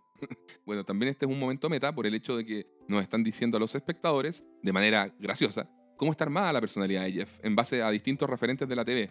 O sea, si tuviera que jugármela, amiga, por una interpretación, te diría que creo que está conformada por el humor de Dick Van Dyke, el carisma cool, el ser guapo, canchero, ¿cierto? Mujeriego e irascible, como lo es eh, Sam Malone en Cheers. Claro. El lado emocional de Zach Braff, que en el fondo en, en Scraps él es el encargado de los, discursos, de los discursos eh, emotivos al final de cada episodio. Claro. Y, y bueno, y la coraza externa que cubre el verdadero ser de Hilary Swank en Los Muchachos No Lloran. Porque no, no sé si sabes, pero en esa película eh, ella interpreta un personaje transgénero. No, no lo sabía, no he visto esa película. Por eso, entonces está esta coraza y toda esta idea de, de, de Jeff, en, en el fondo que no se revela a sí mismo en, en quién realmente es. Porque es un nerd, lo sabemos. y bueno, bueno, el resto de los detalles los vamos a explicar dentro de la sección de cultura pop. Y el último momento meta que podemos ver en este capítulo es el concepto que se utiliza en este episodio sobre el intercambio racial o race swapping en forma ra- graciosa, con todo lo de Abed o Brown Joey versus Joey o White Abed. Hmm. Además, se citan los films reales Can't Buy Me Love y Love Don't Cost a Thing, siendo el segundo un remake del primero, haciendo justamente esto, un race swapping. El original utilizaba actores caucásicos, mientras que el remake utiliza actores afrodescendientes. Mira. Además, es notable porque Troy dice erróneamente que la versión afrodescendiente es la original y la otra el remake. Ante lo cual Shirley dice, odio cuando hacen eso, es insultante. Como si fuera otro de esos casos de apropiación cultural. Muy bueno. Oye, ¿y qué nos dicen estas historias respecto a la mirada de- del maestro Dan Harmon? Bueno, lo hemos dicho en varias ocasiones. A Harmon le interesan los temas asociados a las relaciones humanas, a la, la autenticidad de las personas y la construcción de la identidad y la autoestima. A su vez, le interesa también el lado negativo de estas relaciones, reflejado en las falsedades, los problemas de autoestima, del ego y las corazas que nos creamos los seres humanos para tapar nuestras inseguridades. O sea, todos son temas centrales de este episodio. Y recordemos siempre que Jeff y Abed representan lados distintos de su creador. En un episodio anterior, Miguel, habíamos comentado que mientras Jeff utiliza la manipulación para relacionarse socialmente, Abed, por su parte, utiliza la observación. claro. Y Harmon se reconoce a sí mismo poseedor de esta dualidad como parte de su personalidad. No, y además de esto, lo interesante del episodio es que muestra dos lados del ego de Harmon. El episodio explora una manera sana de manejar el ego, Mm, reflejada en la historia de Abed, particularmente en su discurso excepcional. mm, eh, en que les explica a los demás que él se siente muy seguro de quién es y tiene, una, y tiene autoestima saliéndole hasta por el trasero. Mm. Como sabemos, las inseguridades de Abed van por otro lado, van por entender mejor a las personas y lograr conectar más y mejor con ellas. Pero bueno, el punto es que Abed nos demuestra el manejo sano del ego y de la posibilidad de aceptar el cambio. Cuando otras personas te piden ajustar algo de tu personalidad por algún motivo, mientras no te hagan perder la esencia auténtica de quién eres como persona. Llevado al ámbito real, podríamos pensar en situaciones laborales o familiares, de, de índole formal o informal, o simplemente algo que a nivel doméstico uno muchas veces no considera un problema, pero la pareja eh, puede molestarle.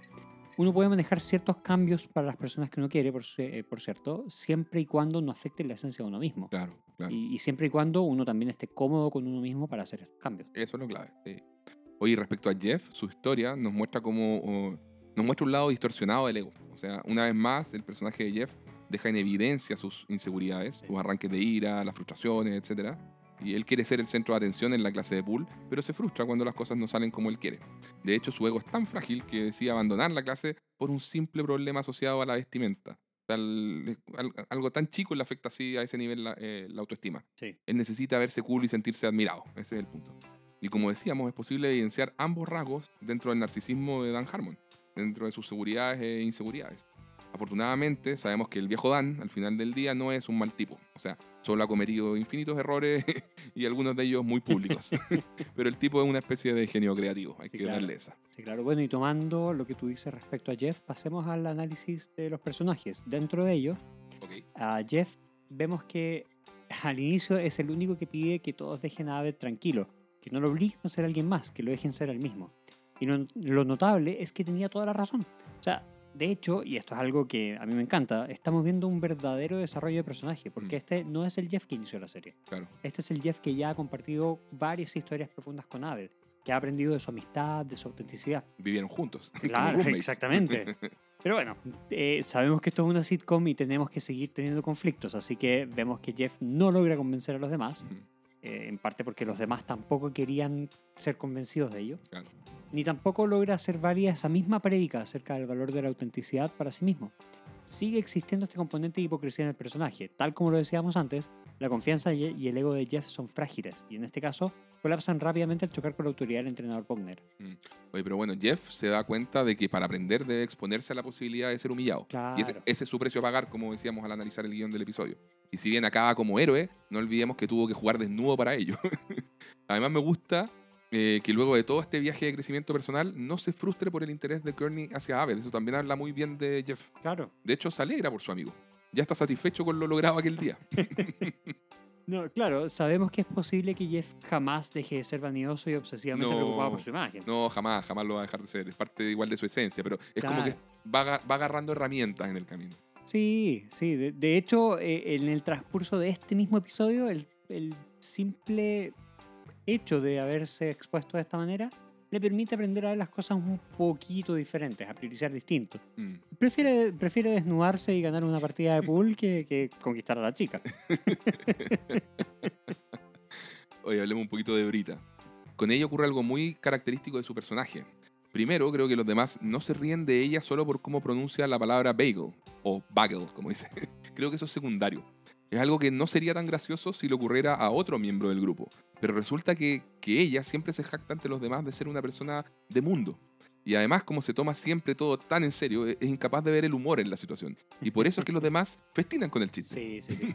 Brita al final le anuncia a todos que ella también se siente inspirada por Abed y que ahora no, no le afectará lo que diga la gente respecto a su pronunciación de la palabra bagel. Pero una cosa es decirlo y otra cosa es sentirlo y hacer lo propio. Y ahí, bueno, pobre Brita, pero vuelve a fallar. Sí, de hecho lo vemos en su expresión de cuando todo el mundo empieza a reírse justo después de, de- de haber dicho esto. Esa, esa Eh, cara de ella es muy buena. Sí, es, Es muy, genial. por- muy bien actuado por nota, Gillian no, Jacobs. sí. Tremenda. Eh, se nota que está fingiendo, que en el fondo le afecta, le duele y que no, no, no quiere esto, no le gusta para nada. Claro. No es un tema para nada superado. y es ahí donde se nos muestra el elemento tragicómico del personaje. Su inseguridad extrema, el querer proyectar una fortaleza que ella no tiene, que ella Mm. quiere, quiere tener pero no tiene. Claro. Eh, este querer poseer una superioridad moral que la haga ganarse el respeto de los demás, cuando en verdad lo único que hay ahí es un temor a no ser una buena persona y odiarse a sí misma por ello en un ciclo que no tiene fin. Claro. sí. Bueno, ese, ese es el verdadero fondo del personaje de Brita. Ese es el trasfondo psicológico. Sí. ¿no? Es, es heavy. De, Bien- de hecho. Mm. de hecho, vimos en el capítulo de San Valentín la definición que hace Jeff sobre Brita es magistral. Sí, sí, magistral. Así que bueno, si, si algo así de pequeño como la palabra bagel gatilla este nivel de emocionalidad en Brita, imagínense lo que le producen otras cosas de mayor peso. Y bueno, por eso es uno de los personajes más dañados de la serie. Y en temporadas venideras, bueno, nos vamos a ir dando cuenta de, de esto. Pero viendo el lado positivo, Brita tiene todas las buenas intenciones de ayudarle a Aved. De hecho, ella es quien sugiere al final que Aved imite a Jeff para conquistar a Jenny. Y ella misma dice, somos buenas personas, o sea, reconozcamos las buenas intenciones que tenemos. Claro. Y por supuesto, y además es parte del público que está apoyando a Jeff en su duelo final. Mm. Y resulta muy gracioso ver que Brita se cubre la cara Sí, o, o que mira para otro lado. Sí. Asqueada. Así cada vez que Jeffy Wagner se quita más y más ropa, ya está asqueada. Mira el techo, mira, eh, saca la lengua. Pero está ahí, está ahí apoyando apoya. a Jeff y Aved en todo momento. O sea, ella está ahí como una buena amiga. Eso, eso sí. Oye, y en cuanto a Aved, como bien sabemos, personajes como Jeff y Brita poseen una disonancia interna eh, entre lo que les gustaría que los demás piensen sobre ellos versus lo que ellos realmente son. En cambio, en el caso de Aved, tenemos que él simplemente es Aved, no tiene problemas de identidad. Eso es un rasgo que nos encanta del personaje. Sí. Y en este episodio, Aved está lleno de excelentes frases y momentos, o sea, realmente lleno. Primero, es consciente de sus limitaciones sociales. Dice, todos quieren que sea feliz, todos quieren ayudarme, pero usualmente cuando ven que no pueden, se frustran y dejan de hablarme. O me engañan para que les compre helado y luego me meten a una secadora. Eso es demasiado específico como para que no sea real. No quería que pasara con ustedes, chicos. Quería que sintieran que podían ayudar. O sea, esto en un principio nos da lástima, pero acto seguido, Aved saca la artillería pesada de, de su autoestima. Sí. y revela ser también consciente de sus virtudes. O sea, sabe que su forma de ser tan genuina y sencilla resulta adorable para muchas chicas y además eh, se pone bastante freudiano al decir que mi indiferencia les recuerda inconscientemente la relación con sus padres. es brutal. Bueno, y, y por esto, bueno, son, son las chicas quienes suelen acercarse a él. O sea, mind blown. Oye, y pero siendo Aved, sabemos que no lo dice con maldad, esto que es importante también. Aved siempre es más obs- observacional, ¿no? O sea, él no lo dice con sentido de, de- de usar o manipular a las personas. Solamente es el observador objetivo del comportamiento humano, fin. Y bueno, luego cuando Brita le pregunta si entonces no dañaron su, su autoestima, él seriamente le dice, Brita, mi- la autoestima me sale hasta por el trasero. No, y de hecho, luego de la confesión, lo genial es que Jeff simplemente diga, Abed, eres un dios. Eh, Es la máxima validación del mayor validador del grupo, De- del líder. del líder, del- exactamente. Y, supuestamente el alfa. claro, y se supone también de, de todos nosotros como espectadores. Sí, Ahí aplausos, totalmente.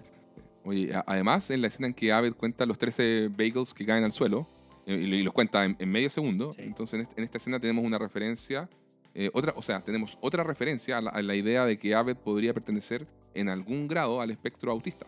Aunque, bueno, siempre Dan Harmon eh, se ha negado a diagnosticarlo. Claro. Mm. Por otro lado, la idea de Abed y Joy, su doppelganger racialmente modificado, nos genera un posible foco de conflicto que lamentablemente no siguieron aprovechando en episodios futuros. No, me hubiese gustado. Sí, que hubiera sido muy divertido, pero quedó ahí como una anécdota puntual que fue bastante graciosa. Sí.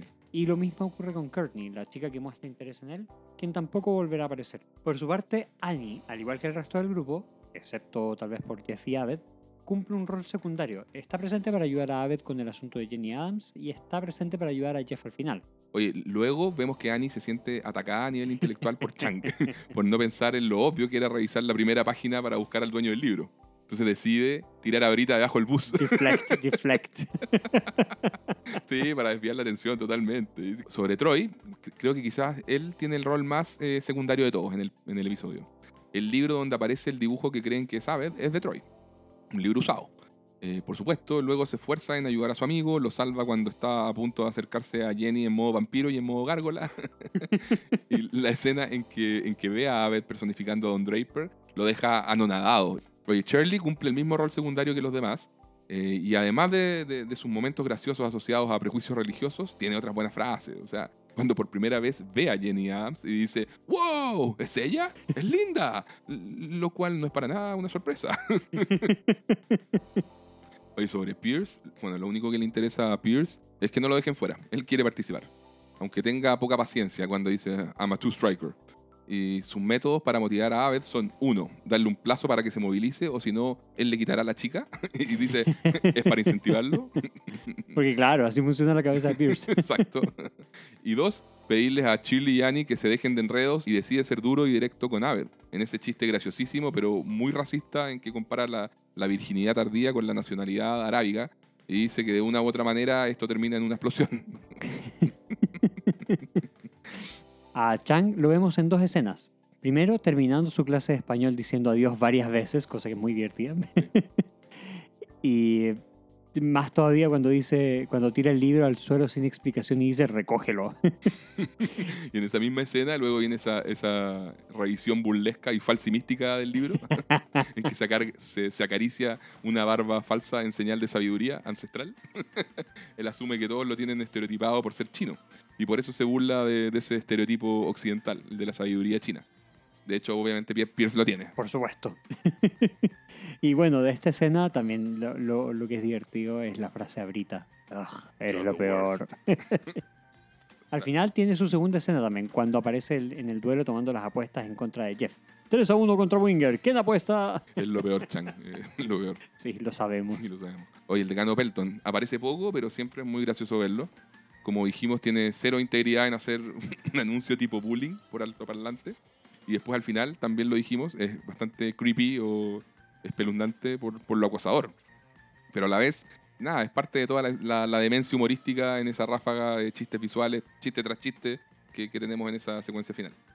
Dentro de los personajes que aparecen por primera vez, vemos a Herbert Bogner, quien es interpretado por Blake Clark. Él tiene una carrera en el stand-up comedy de más de 40 años. En cine tiene roles en varias películas, entre ellas algunas de Adam Sandler, como Waterboy y 50 primeras citas. Él es el papá de Drew Barrymore. Me encanta ese rol. Joey Elkins, interpretado por Danny Pudi. Oye, ¿sabéis que hay gente que piensa que es otro actor? De hecho, Yo lo pensé mucho tiempo. ¿En serio? Sí. Ah. Como que me, me llamaba mucho la atención que hubieran encontrado a alguien tan parecido a Danny Pudi. No, bueno, ahí en la, en la sección de trivia les contaremos más sobre esto. Jenny Adams, interpretada por Carrie Wita. Tiene 31 créditos en IMDb, principalmente en televisión, capítulos sueltos en series como Bones, NCIS y The Mentalist. Y Courtney, interpretada por Jill Latiano. Es una hermosa actriz que ojalá hubiese salido en más episodios. Y no la vemos en ningún otro crédito en IMDb. Por su parte, dentro de los personajes secundarios, vemos que retornan Chang, Tim Pelton y Leonard. Dentro de los escenarios recurrentes tenemos la sala de estudio F, la sala de clases de español, el sector recreativo de Greendale, la cafetería, la sala de almacenaje, donde le enseñaron a Jeff ahí a, a pelear en el capítulo de Navidad y donde se reúnen para discutir también sobre la permanencia de Buddy. Es como su sala club, estilo Little Rascals, según ha dicho Dan Harmon. Sí, seguro. Y dentro de los escenarios nuevos vemos la sala gimnasio para entrenar pool, la oficina del entrenador Wagner, que por lo menos la oficina del entrenador Wagner no vuelve a aparecer. Claro, cierto. Y dentro de las canciones tenemos Werewolves of London de Warren Zevon.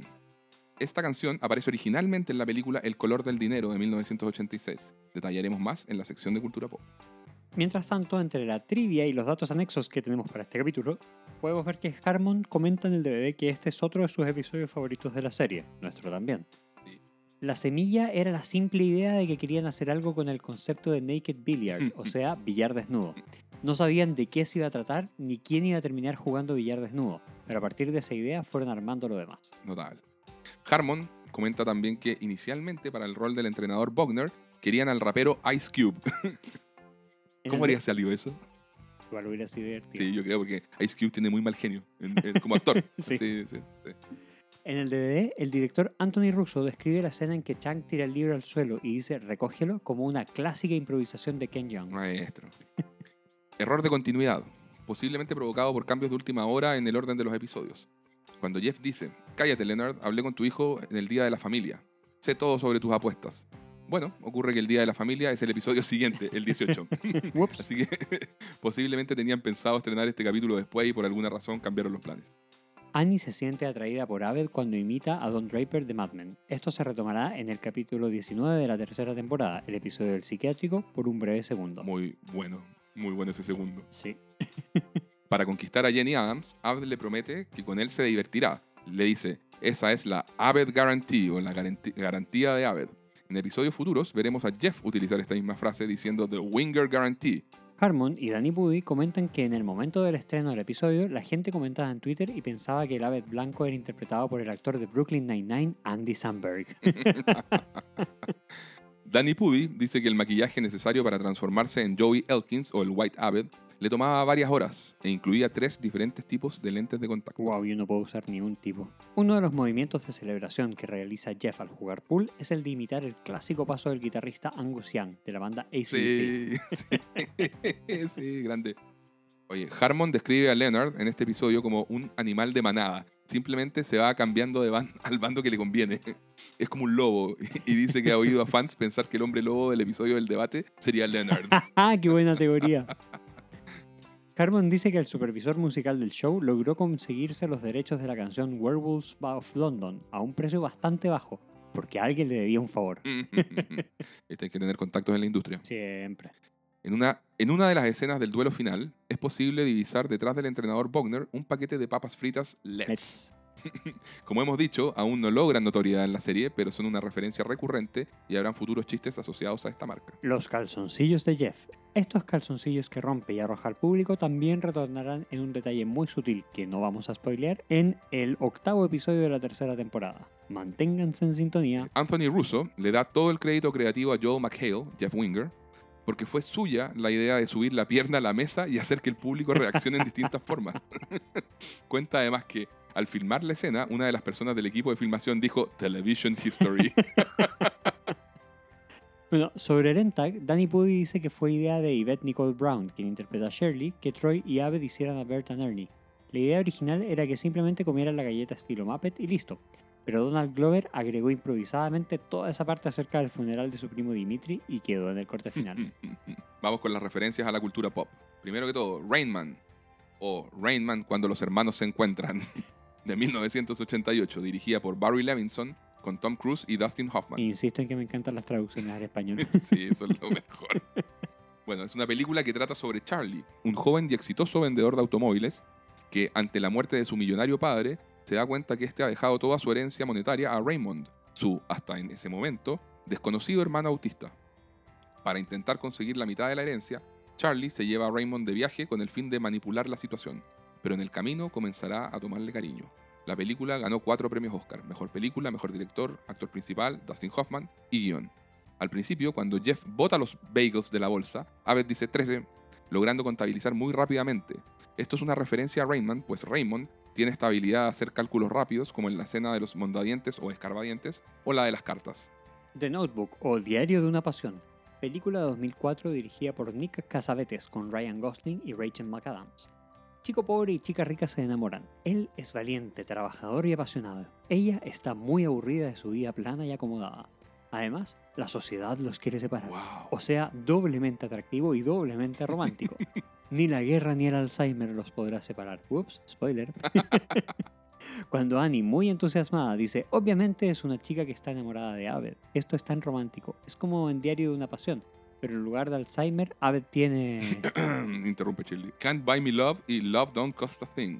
Partamos con Can't Buy Me Love o Novia se alquila. en España se llama No puedes comprar mi amor. Bueno, una película de 1987 dirigida por Steve Rush con Patrick Dempsey y Amanda Peterson.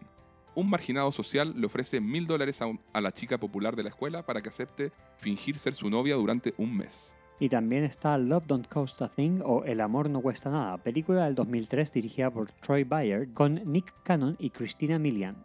Es un remake de la película anterior con exactamente la misma historia, pero como les contábamos, haciendo race swapping, es decir, en vez de pareja de adolescentes blancos, acá son afrodescendientes. Cuando Abed dice, ok, cool, entonces van a novias a alquilarme, Brita responde, ¿que te vamos a hacer qué? Abed dice, novias a alquilarme. Como en la película Novia se alquila, transformarme de perdedor a galán. Troy ahí dice, oh, quiere que lo, el amor no cuesta nademos. Novia se alquila fue la nueva versión, el remake para el público blanco. Ante lo cual Shirley dice, Está molesto cuando hacen eso. Es insultante. Vamos con los con el ABC After School Specials y Fat Albert. Los ABC After School Specials o especiales de la tarde corrieron de 1972 a 1997. Eran especiales de TV que se daban en Estados Unidos por las tardes con el objetivo de educar a los niños con historias que planteaban dilemas morales y donde finalmente había alguna lección del día. Fat Albert and the Cosby Kids, El Gordo Alberto y la Pandilla Cosby, una serie de televisión que corrió entre los años 1972 y 1985. Tal como el caso anterior, las historias animadas del Gordo Alberto y su familia viviendo en los barrios bajos de Estados Unidos tenían como objetivo contar historias educativas con alguna lección moral al final del capítulo. Fue muy popular entre el público afrodescendiente. Cuando Jeff dice a los demás, ok, nadie aquí va a noviarse alquilar o el amor no cuesta nadar a nadie. Porque hemos visto suficientes especiales de la tarde y luego mirando a Shirley Troy le dice, y al gordo Alberto también, como para saber que Abed solo necesita ser el mismo. Mad Men, serie de televisión que corrió entre los años 2007 y 2015, multipremiada, de drama por supuesto, que usualmente aparece en todos los top 10 de las mejores series de TV de los últimos 20 años. Es tremenda. Gira en torno a una agencia de publicidad en los años 50, siendo lo más interesante sus personajes y la excelente representación de la realidad social de aquella época. El machismo, el sexismo, la homofobia, los hábitos, los valores familiares, la hipocresía, etc. El personaje principal es Don Draper, John Hamm, un misterioso y ambicioso publicista que oculta varios trapos sucios detrás de su aparente vida familiar perfecta. Luego de que Abed está a punto de besar a Annie, Shirley dice, Abed, ¿qué estás haciendo? Abed, rápidamente saliéndose del personaje y volviendo a ser el mismo, le responde, Don Draper, de la serie Mad Men. ¿Qué opinan? Mike Brady es el personaje central, o sea, el padre de la familia en la serie The Brady Bunch, o La Tribu Brady, que corrió entre 1969 y el 74. Abed ya referenció esta serie en el episodio 15, Expresionismo Romántico, así que ya le hicimos biografía a la serie, no la vamos a repetir. Shirley le dice a Abed, si alguien bueno como Mike Brady, la mucama siempre se le insinuó, él nunca aceptó. Joe and the Facts of Life, o Los Hechos de la Vida, serie de 1979 a 1988, es otra popular sitcom ochentera que trata sobre cuatro adolescentes, Tutti, Blair, Natalie y Joe, quienes viven en el dormitorio de su escuela. Por nueve años. Muy bien. Allí conviven con la señora Garrett, la ama de llaves, quien las cuida y aconseja. Cuando Brita dice, no seas Mike Brady, él no es sexy, deberías ser como Joe de la serie Los Hechos de la Vida, todos ponen cara de no entender a Brita, pues Joe es un personaje femenino en aquella serie. Brita continúa, pero ya sabes, en versión masculina. Calvin y Hobbes, más Calvin Coolidge. Partamos con Calvin and Hobbes. Es una tira cómica o historieta que corrió entre 1985 y 1995. Escrita por, por Bill Watterson, que relata las aventuras de Calvin, un imaginativo niño de 6 años, y Hobbes, su enérgico, pomposo y sarcástico tigre de peluche, que Calvin cree real. Los nombres de los personajes vienen del teólogo Juan Calvino y el filósofo Thomas Hobbes. Bajo su aparente sencillez, se encuentra una de las tiras cómicas más complejas de finales del siglo XX, con numerosas referencias culturales al arte, política y filosofía. Debido a las profundas convicciones anticomerciales de Watterson, apenas existen productos oficiales de merchandising. Los escasos objetos existentes son codiciados por los coleccionistas. Dato. Esta referencia conecta con el episodio de Halloween de la temporada 4. Sí. No diremos más.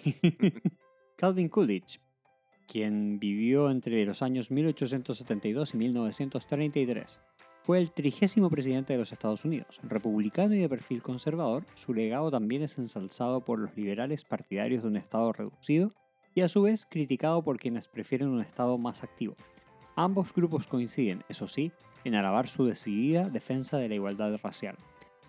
Ambos son referenciados cuando Troy le dice a Abed entusiasmado, debería ser como Calvin, su mejor amigo era un tigre, siempre tenía aventuras geniales. Si algo se interponía en su camino, simplemente se orinaba. Y Pierce dice, Calvin Coolidge. Dick Van Dyke, Sam Malone, Scrubs, Hilary Swank en Boys Don't Cry. Aquí vamos con varios. Comencemos con Dick Van Dyke, quien nació en 1925 y es un reconocido actor de cine y televisión estadounidense, recordado por films como Mary Poppins y Chitty Chitty Bang Bang, y por programas de TV como The Dick Van Dyke Show, quien también fuera referenciado en WandaVision y que fue emitido en los años 60, y Diagnóstico Asesinato de los años 90. Sam Malone, personaje ficticio, protagonista de la serie de TV Cheers, que corrió entre 1982 y 1993. Sam era un exjugador de béisbol y mujeriego que perdió su carrera debido al alcoholismo y ahora es dueño de un pequeño bar en Boston, donde compartirá con los distintos parroquianos que frecuentan el bar. Sam era el tipo guapo, sarcástico e irascible, pero de buen corazón. Fue interpretado por el actor Ted Danson durante 11 temporadas. Zach Braff y Scrubs, serie de televisión, esta última que corrió entre los años 2001 y 2010. Zach Braff es el actor que interpretó a John J.D. Dorian, protagonista de dicha serie, que trata sobre un estudiante de medicina que realiza su internado en el hospital Sacred Heart, donde aprenderá muchas cosas sobre la medicina, la amistad y la vida. Digamos que el personaje JD es bastante mm, emocional. Hilary Swank y Boys Don't Cry de 1999. Hilary Swank es la actriz que interpretó a Brandon Tina, el personaje central de Boys Don't Cry, un muchacho transgénero que navega por su complicada vida en la Nebraska rural. El film está basado en hechos reales y le valió un Oscar a Mejor Actriz a Hilary Swank. Como ya explicamos, todas estas referencias se dan cuando Abbott describe la personalidad de Jeff con la frase 10% Dick Van Dyke, 20% Sam Malone, 40% Zach Braff en Scrubs y 30% Hilary Swank en Los Muchachos No Lloran. Te hago una pregunta, Diego. ¿Es Hilary Swank hot? Bien, Miguel ahí está citando a The Office, lo felicito. gran capítulo ese también, gran capítulo. Slumdog Millionaire, película del 2008 dirigida por Danny Boyle. Es un film que ya había sido referenciado por Chang en el episodio anterior, así que ya lo explicamos. Y Joey, el Abed blanco, se saca la chaqueta dispuesto a pelear con Abed y le dice vamos Slumdog. Se lo dice porque el término es despectivo, es como decir perro callejero. The Color of Money, o El color del dinero, de 1986, dirigida por Martin Scorsese, con Tom Cruise y Paul Newman. Es considerada una secuela del clásico The Hustler de 1961, protagonizado por Paul Newman como un joven, carismático y arrogante jugador de pool que desafía al campeón en un partido de altas apuestas. En El color del dinero, ahora Newman es el maestro, quien le enseña los trucos a un joven Tom Cruise. La escena final del pool está inspirada en una escena similar de la película. Además, como les comentábamos, eh, se usa la misma canción del film Werewolves of London.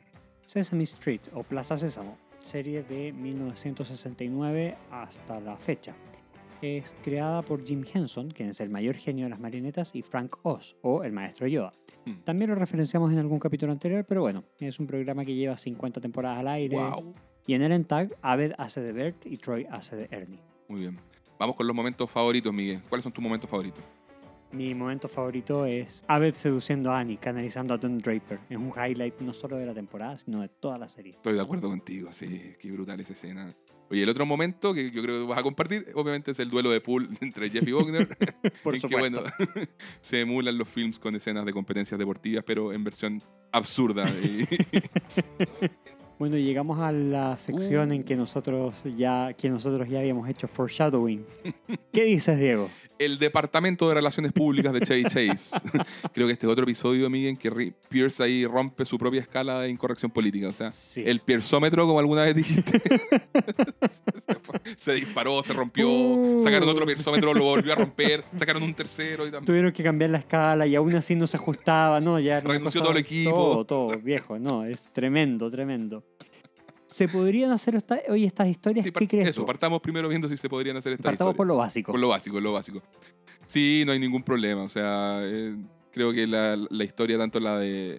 Por, por los- lo que decíamos, lo- los, usa simplemente tropos que no, no, no plantean ma- eh, mayor problema. Quizás por ahí lo, de, lo del race swapping hoy en día son sensibles con eso, pero bueno, ahí lo podemos detallar un poco más. Pero en general, y además que dijimos, los conceptos son muy, son muy graciosos. El, esto del naked pool y todo, no, Sí. no tiene ningún problema. Sí, de todas maneras. Em, eh, podría tal vez, si empezamos como en orden cronológico, podría tal vez al- haber algo de problemas con el bullying que se le hace a Brita, Claro, pero siento que no lo hacen exagerado. es inocente, inocentón incluso. Es, claro, es algo, o sea, ¿quién no ha molestado a amigos por cómo pronuncian alguna palabra? Claro. No creo que haya mucho problema con esa parte. Además que lo que decíamos, o sea, solamente evidencia lo que es Brita como personaje, eso de aparentar lo que no es. Igual que Jeff, y como cuando los demás lo notan, se ríen. Sí. Ya vamos con Pierce. Empezamos. Aguántennos. Empieza Pierce con esta frase de que la chica que había dibujado a Abed sería gorda. Y ya empieza con el fat shaming, ¿no? Con una suerte de, de- de Gordofobia. gordofobia, claro. Eh, es inapropiado, o sea, bien inapropiado. Sí, sí, sí. Pierce después dice, por favor, si los chinos fueran psíquicos, habrían aplicado el control de natalidad hace años. Y bueno, racismo. Derechamente. Sí, estereotipos raciales, eso. Luego vemos a Pierce diciéndole eh, a Abed que es importante salir con las chicas de la universidad por ser época de libertad y exploración y que como un simple hecho de una lucha de almohadas puede transformarse en una noche ardiente de lujuria desenfrenada. Y ahí le dice a Brita que ella sabe todo al respecto, o sea, la trata como, como suelta, ¿no? Y Casi como- de prostituta. Claro, y como esta exploración entre dos chicas se Claro. puede convertir en algo más. Claro, no, claro, hay machismo también en el fondo. hay sex- no, sí, mal. sí. Pierce dice, si esto va a ponerse feo, no puedo verlo. Solo aguanto dos intentos. Pierce se levanta dispuesto a retirarse y en inglés acá dice, I'm a two-striker. Y, y acá en algún momento lo dijimos, esto tiene otra connotación y ahora llegó el momento de explicarla. Anthony Russo comenta en el DVD que cuando leyó el guion de este episodio consideró que este, este chiste era el más oscuro e incómodo, porque en Estados Unidos le dicen two strikers a los sex offenders. O sea, las personas que han cometido algún tipo de delito de acoso sexual y que ya tienen dos denuncias a cuestas. De hecho, en algunos estados, a la tercera denuncia, expulsan a la persona del estado en cuestión. Entonces, Dan Harmon le, le dice a Russo eh, que se refería obviamente al, al universo de Grindel, en que probablemente Pierce ya tenía dos amonestaciones por algún tipo de, condu- de conducta eh, inapropiada, no porque hubiese cometido dos violaciones, digamos. Claro, no, de hecho, Pero igual es oscuro. Sí, de hecho yo lo había tomado como por esa, como por esa parte. Como Yo que no también. quedar ahí porque era dentro del universo de Grindel. No tenía idea de la otra. No, brutal. Sí, yo también cuando lo leí, o sea, Anthony Russo dijo, o sea, fue como el chiste que dijo, wow, ¿no será ir muy lejos? Claro, Eh. claro. Bueno, también tenemos a, a Pierce cuando dice: Por Dios, saquen a las gallinas de la carretera. Yo seré el malo aquí. Necesitas ser otra persona, Aved. Alguien que eventualmente tenga una novia, porque no se me ocurre nada más escalofriante que un tipo mitad polaco, mitad árabe, que sea virgen a los 30. De una u otra manera, esa historia acaba con una explosión. O sea, el nivel de racismo que se muestra aquí, wow. No, no, no te la manda a decir con nadie. No, no, los árabes terroristas de una, sin matices, así. Qué horror. Horror. Oye, y Pierce diciendo, oh, vamos, ¿a quién engañamos? Jeff tiene razón. Aved era feliz siendo Aved hasta que le llenamos la cabeza con estúpidas ideas de amor, romance y vaginas. Esto ya no sé ni cómo llamarlo. ¿eh? Es sexismo, es machismo, no sé, es Pierce. Es Pierce. eh, no sé.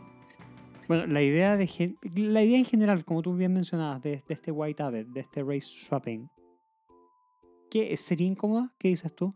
Mm, mira, no lo sé, pero quizás a algunos le parece ofensiva. Hay que, y y es propio de estos tiempos un poco ir visibilizando esa- esas cosas, aunque a uno a veces no lo note. O sea, creo que hacer un whiteface en vez de un blackface, no, lo- no, no sé, no, no debiera hacerlo, pero podría entender que a alguien le, le- le incomodara. Eh, ahora, lo que es seguro es que fue hecho por motivos inocentes para la serie, o sea, cero Sí, maliciosos. Sí, de Y todas no de creo que pueda eh, considerarse ignorante por parte de la serie porque incluso hablan del tema. O sea, Jeff dice, es entonces, eh, plantea la duda, Aved un Brown Joey y Chile le dice, solo si te quieres poner racista al respecto. O sea, eran súper conscientes del juego racial que estaban haciendo con, eh, con esto. Eh, nosotros no, no tenemos mayor conocimiento respecto a esto, la verdad. O sea, Mm. ninguno de nosotros lo, lo experimentó ni, ni tiene el conocimiento eh, como necesario para poder empatizar de mayor manera. Nosotros sabemos que, sabemos que está mal nomás, pero, Claro. pero no, no podemos ir mucho más allá. Entonces, De eh, hecho, apre- tendemos a aprender más de lo que vemos que está pasando en Estados Unidos, justamente, Claro. donde el tema racial es tan es tan fuerte, fuerte. y claro, tan marcado. y, ahí nos vamos enterando un poquito de, de- cosas y cambiando ciertas actitudes o aprendiendo. Claro, o sea, al final no terminamos de aprender. Entonces, en este sentido, yo no sabría decirlo, la verdad. No, no, no podría decirlo. Puede, puede A mí nunca esto- se me había ocurrido que podía ser un problema hasta empecé, que empecé a leer sobre este capítulo y, lo- y los mismos creadores lo empezaban a hablar en el comentario del DVD del tema, del Fraser. Lo usaron como motivo obviamente humorístico, decían, no quisimos hacer nada malicioso del tema, sabíamos que estábamos haciendo un chiste racial y todo, pero, pero eso, o sea, El infierno bien. está pavimentado de buenas intenciones. claro, claro. Oye, lo- es interesante, sí, como decíamos, Estados Unidos, lo que pasa con Estados Unidos, porque ellos para tratar todos estos temas raciales eh, tienen, tienen conceptos, po, o sea, esto de race swapping también le llaman race bending, Claro. y, y que en el fondo pueden usarse en ambas direcciones. O sea, cuando un personaje originalmente caucásico pasa a ser interpretado por alguien de otra etnia, o cuando un personaje originalmente perteneciente a una etnia no caucásica pasa a ser interpretado por un caucásico. Antes, cuando el término iba en una sola dirección, la de asignarle todos los roles relevantes a gente blanca, el término se conocía como whitewashing. Sí. Y creo que las cosas han cambiado bastante en, ese sentido. O hay más aprendizaje, como, como hemos ido eh, conversando. De hecho, en el cine y los cómics de superhéroes se, ve- se ha visto mucho, sobre todo en los últimos años. Ahí Marvel eh, in- intenta hacer cosas bien interesantes con el tema. Por ejemplo, el personaje de Nick Fury, que era originalmente un hombre blanco en el, en el cine, lo interpreta acá Samuel L. Jackson, un afrodescendiente. De hecho, en algún momento creo que el este personaje en los cómics fue cambiado, inspirado en Samuel L. Jackson. Ah, sí, sí, Antes, sí. de, antes de que Samuel. Jackson lo Sí, tienes toda la interpretara. razón. Tienes toda la razón, sí. Oye, y bueno, y todo el tema que decíamos pues, del, del, del, del White Abbott o el Abbott blanco, con Pierce diciendo, lo sé, es como Abbott, pero empleable. Qué horror. Mira, Pero es eh, un tremendo chiste. es tremendo chiste porque lamentablemente es real. Claro, por eso, sí, sí. Sí, es tremendo chiste porque lamentablemente es real. Que es racista, Muy es racista, súper racista, sí. de todas maneras. Mm. Oye, y Shirley y, y sus ide- ideas sobre la homosexualidad. Me, O sea, encan- me encanta esa frase. la Biblia condena este tipo de relaciones, Troy. Y eso de debemos encontrar a esta persona para Abed, a menos que sea un chico. En ese caso debemos encontrarle a Jesús. esa, esa es una de mis frases favoritas también. Debemos encontrarle a Jesús. Oye, y el, y el decano, bueno, obviamente, y lo hemos dicho en otros episodios, es súper inapropiada, aunque graciosa, la forma en que el decano toquetea y acosa a Jeff. Le- O sea, le encanta sentirle los abdominales, Pero claro, es un acoso proveniente de una figura de autoría. que es lo que siempre dices tú, pues, justamente. Y, es cierto. y es cierto, sí. Es inapropiado, pero es muy gracioso. Y no dejaré de decir que es gracioso. Vamos con el bonus track, Miguel. Diego, ¿qué me dices? ¿Juegas pool? Uh, eh, ¿te acuerdas, Miguel, cuando, en- no, no me acuerdo qué año fue, 2003, 2004, eh, fuimos a, a, a Nancagua, a la, a la casa de, de- de una tía mía, eh, y nada, esperábamos que, ahí- allá tenían una, una mesa de pool y había harta gente, estaban eh, mis primos y, y nada, tenían otros invitados, y me acuerdo que nos caía mal el pololo de una prima, y, los amigos del pololo de, de- de- esta prima, nos caían todos pésimos. Sí, pero no importa. Ellos llevaron pisco y nos convidaron Nos pisco, convidaron así pisco, que sí, es al final éramos Hay que ser todos amigos. agradecidos, Sí. éramos amigos. Y también, Pero no, en el fondo nos caían mal. Sí, eran desagradables. Pero bueno, lo importante es que había una mesa de pool, una sala con una mesa de pool en el, en el, en el campo. Y me acuerdo que igual con tal de no relacionarnos con esta gente que nos caía mal, preferíamos esperar a que se desocupara la mesa. y no importaba que ya fueran la hora las que 2, fuera. 3 de la mañana. lo mismo, pero no nos íbamos a meter para, ir- para, para allá, hacíamos cualquier otra cosa. Y después cuando se desocupaba íbamos a jugar pool. Sí, sí me acuerdo. De hecho, yo ahí aprendí a jugar pool. ¿Sí? ¿Viste? Como que antes, claro, había visto en televisión más que nada, gente Claro. cómo, cómo tomar el taco, más o menos cómo se jugaba, pero no tenía idea de nada más. Y de repente en estas salas de, ar- de arcade que existían anteriormente, de repente tenían mesas de pool, ¿te acuerdas? Sí, pero esas ya eran muy antiguas. Sí. ¿Sabes que en, en China era bien divertido porque los bares ahí también tenían mesas de pool, pero eran unas situaciones, eran unos lugares muy incómodos donde no te quedaba espacio para tú poder dar un tiro. Era como que estaba la mesa de pool, podías jugar si se querías, pero no tenías la libertad de movimiento que te brindaban los shorts, ni la amplitud de la mesa, como para poder ¿Tienes algún problema con jugar en, en- en óptimo estado de confort? Eh, no, de hecho lo prefiero. Pero en este caso ni siquiera se daba. Imagínate que tú necesitas cierto espacio para tomar impulso, para poner el taco, para poder darle a la bola, ¿no? Claro. Bueno, aquí ni siquiera eso había. Ni siquiera eso. O sea, en verdad el espacio era tan reducido entre la mesa y la pared que no había ninguna manera. No- era físicamente imposible ta- tener un juego como la gente. Ya. Por lo menos en los bares a los que yo fui. Oye, amiga, a ver, veamos. Experiencia más y menos favorita en clases de educación física. Comienza tú, Diego, por favor. Eh, ya, eh, mira, mi experiencia favorita en clase de educación física, aparte de jugar fútbol, porque era lo que me gustaba hacer, eh, cuando podía hacer las barras, las flexiones de brazo que se hacían en, en estas barras altas, puestas en, en lo alto. Y mi, mena fa- mi menos favorita era cuando no podía hacer las barras, porque siempre fue el ejercicio que más me costó. Tenía poca fuerza de brazos cuando era pequeño. Lo Entonces, sigues teniendo. entonces me costaba, me costaba mucho, pero no, tuve ahí unos años en que apliqué un poquito de pesa y gimnasio y ahí después ya las hacía con una mano. no, mentira, nunca las hice con una mano. Había compañeros que podían, siempre los, siempre los admiré. Mentira, siempre los odiaste. Siempre los odié, esa es la verdad, siempre los odié. No, en mi caso, eh, así como experiencia, a mí no me gusta la educación física, sigue sin gustarme. No soy un cultor del deporte, lo hago por necesidad en estos momentos. Claro, Eh, pero para es- no morir de un infarto a los 45. o probablemente esa será la causa de mi muerte por un infarto a los 45. ¿Quién lo sabe? Pero, pero por ahí va. y mm, lo que más me gustaba, o sea, aparte de sí, de poder jugar fútbol, que ese tipo de cosas también me gustaba, no era bueno, em, era el lograr hacer estos ejercicios donde eh, de las barras paralelas que uno tenía que balancearse, como pasar por arriba y brazo recto y que sí, caer y A mí me gustaba eso, ese- ejercicio también era- eran entretenidos y los llegaba a hacer bien. Y, o los con trampolín, Sí. que, que uno... El como caballete, el todo caballete eso. y esas cosas como pasar por, con las piernas por arriba de la cabeza. E- Ese tipo de Uno se sentía listo para las Olimpiadas. Por supuesto, por supuesto. Oye, ¿Has estado en una competencia intensa de algún tipo? ¿Y cuál es la competencia más entretenida de carácter amateur, sí, que te ha tocado presenciar? Una competencia de escupos, ¿vale? No. No, la verdad no, no, no he visto ningún tipo de competencia amateur que me llame, que me haya llamado mayormente la atención. ¿Qué tal tú, Diego?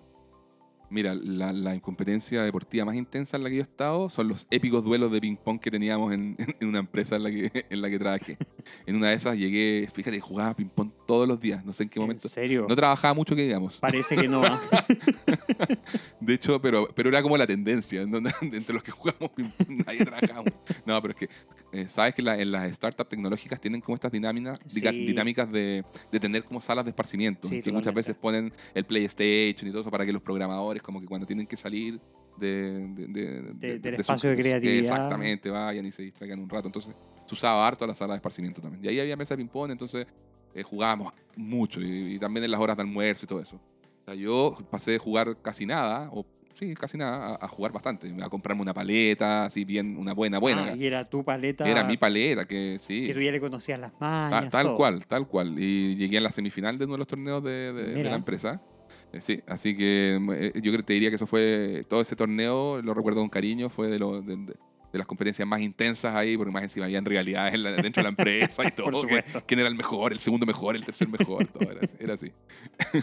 Vamos con la nota del episodio, Miguel. Vamos, vamos. Partamos por la nota que le pone IMDB. Bueno, En este capítulo vemos que tiene un 9 de 10. Al momento de su emisión, este capítulo recibió comentarios muy positivos. El medio IGN lo calificó con un 8.5 de 10, indicando que es un gran episodio, otra sólida entrega con otro final épico. El medio Paste, por su parte, también le dio un 8.5 de 10, señalando que han logrado balancear bien al elenco y ambas historias estuvieron fuertes. The AV Club, por su parte, le dio nota A-, diciendo que el show se fortalece gracias al talento de su elenco, junto al hecho de poseer un cinturón filosófico que le permite ser mucho más convincente que otras sitcoms. wow. ¿Qué tal? John Young de Entertainment Weekly dijo, es lo que el show necesitaba, bajo el contexto de estar enfrentando una potencial renovación o cancelación. Para él, este es el episodio para mostrarle a alguien no iniciado en el show. En una retrospectiva realizada por TV.com, este episodio fue ubicado en el puesto 37 del total de 110 episodios que tiene la serie, recalcando que este capítulo, junto al anterior y al que sigue, ayudaron a marcar la ruta para los cambios venideros del show, pasando de ser un programa acerca de aventuras en un community college a considerar elementos conceptuales y homenajes varios. Por su parte, el medio Uprocks consideró este como el episodio top 11 de toda la serie. ¡Wow! Dentro de los comentarios de youtubers re- reaccionando a este episodio, quiero mencionar, Miguel, al canal Real Talk Reactions, que considero que fue como ver un sketch de Saturday Night Live, pero potenciado, o sea, mucho mejor. y tiene que ver con la escalada en los niveles de absurdismo del, del clímax del pool. Claro. Sobre Pierce dijeron, he went hard on racism. O sea, fue muy duro en el racismo, lo cual eh, les genera algo de cringe o de incomodidad, pero igualmente les encantó el episodio.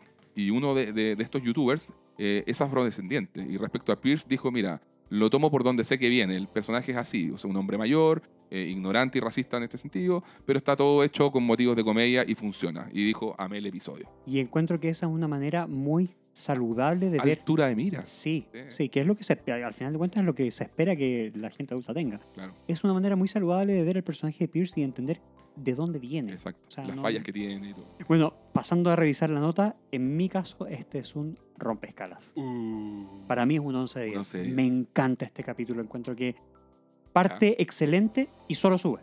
No, no hay punto bajo. Como que te calmas y puedes volver a respirar en el Entac, Claro. que ya es como más calmado es, y, y termina con ese humor muy negro respecto al primo Dimitri y el Sí. pobre Troy.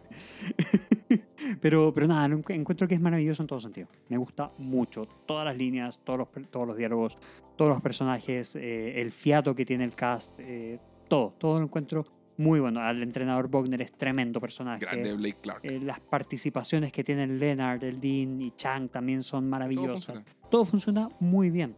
Lo único que echo de menos es a Starburns, pero solamente porque me hubiera gustado ver a más personajes secundarios. Punto. Nada más. Es genial. Y por eso tiene un 11 de 10 para mí. Bien, Miguel. Bueno, yo concuerdo contigo. eh, también califiqué el episodio con un 11 de 10. Creo que es una joya, o sea, rompe escalas total. Eh, tiene, fíjate, dos de mis escenas favoritas del personaje de Abed. Y como hemos eh, com- comentado, por lo menos para mí, es mi personaje favorito de toda la serie. Entonces, que este episodio tenga dos escenas favoritas de mi personaje favorito es bien importante. Claro.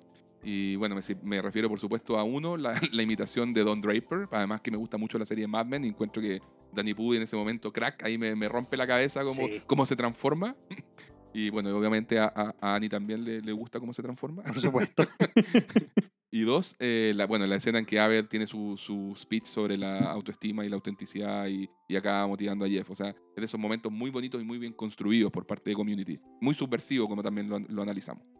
Ahora, fíjate que para mí, así y todo, no es el mejor episodio de la temporada 1, pero sí le daría el premio al más gracioso. Creo que es una apreciación todas maneras. completamente subjetiva y diferente. O sea, tú cuando mides la calidad de un episodio, el, el factor humor es uno de los factores que analizas, pero sobre todo al analizar community, lo hemos hablado otras veces, está el factor emoción, está el factor de cómo usa los conceptos, los homenajes, la referencia. Entonces el humor es una de ellas. Y yo creo que en el campo solo del humor, este es el mejor de la temporada 1. Oye, y concuerdo además en que este es uno de esos episodios que fácilmente le puedes mostrar a alguien que no está iniciado en community. O sea, porque es súper dinámico, lo que tú dices, o sea, aparte de... Va de, va de menos a más todo el tiempo. O sea, parte en un muy buen nivel ya de por sí, muy gracioso, y solo, solo va para arriba. Y Solo aparte, no necesitas las relaciones, no necesitas entender las relaciones previas Claro. entre los personajes. No, y todas las dinámicas, las interacciones entre todos, como decíamos, sacan muy buen partido de todo el cast. Todos tienen momentos en que ríen, todos tienen buenos chistes. Y además tiene un clímax que tampoco se siente tradicional de sitcom. Es, es como lo que decíamos alguna vez, Miguel, sobre el, el- el episodio de Abed Batman. O sea, tiene esos pequeños atisbos de, de, de homenaje al cine y la TV que luego se volverán la marca registrada de la serie. Muy, muy bien. No, hemos disfrutado compartiendo con ustedes este, este capítulo, este extenso capítulo. Ha sido en verdad Un gusto, porque este es Un un capitulazo. gustazo, Creo que, que Sí. valió la pena el tiempo que nos tomamos Sí, en detallarlo y todo. y seguramente este va a ser el capítulo más largo que vamos a tener eh, publicado hasta ahora. Sí. No prometemos nada hacia el futuro porque se vienen unos capítulos que son muy Uh, buenos y que nos épicos, gustan mucho. épicos. Y nada, eh, creo que ya no, no tenemos nada más que agregar. Lo dijimos todo. Dejamos todo en la cancha. Esto dejamos todo en la mesa de pool. Dejamos todo en ese- Desnudos. desnudos en, esa, en ese fieltro acolchado, Deja- dejamos todo en el fieltro colchado. Incluso nuestras ropas. como hombres. Y como hombres. Ah, Golpeamos todas las bolas. Como hombres. como hombres. Así que sin nada más que agregar, los invitamos nuevamente a seguirnos en nuestras redes sociales. Búsquennos, compartan con nosotros, cuéntenos cómo llegaron, cuéntenos qué les pareció este capítulo. Y será hasta una próxima oportunidad. Hasta, luego. luego.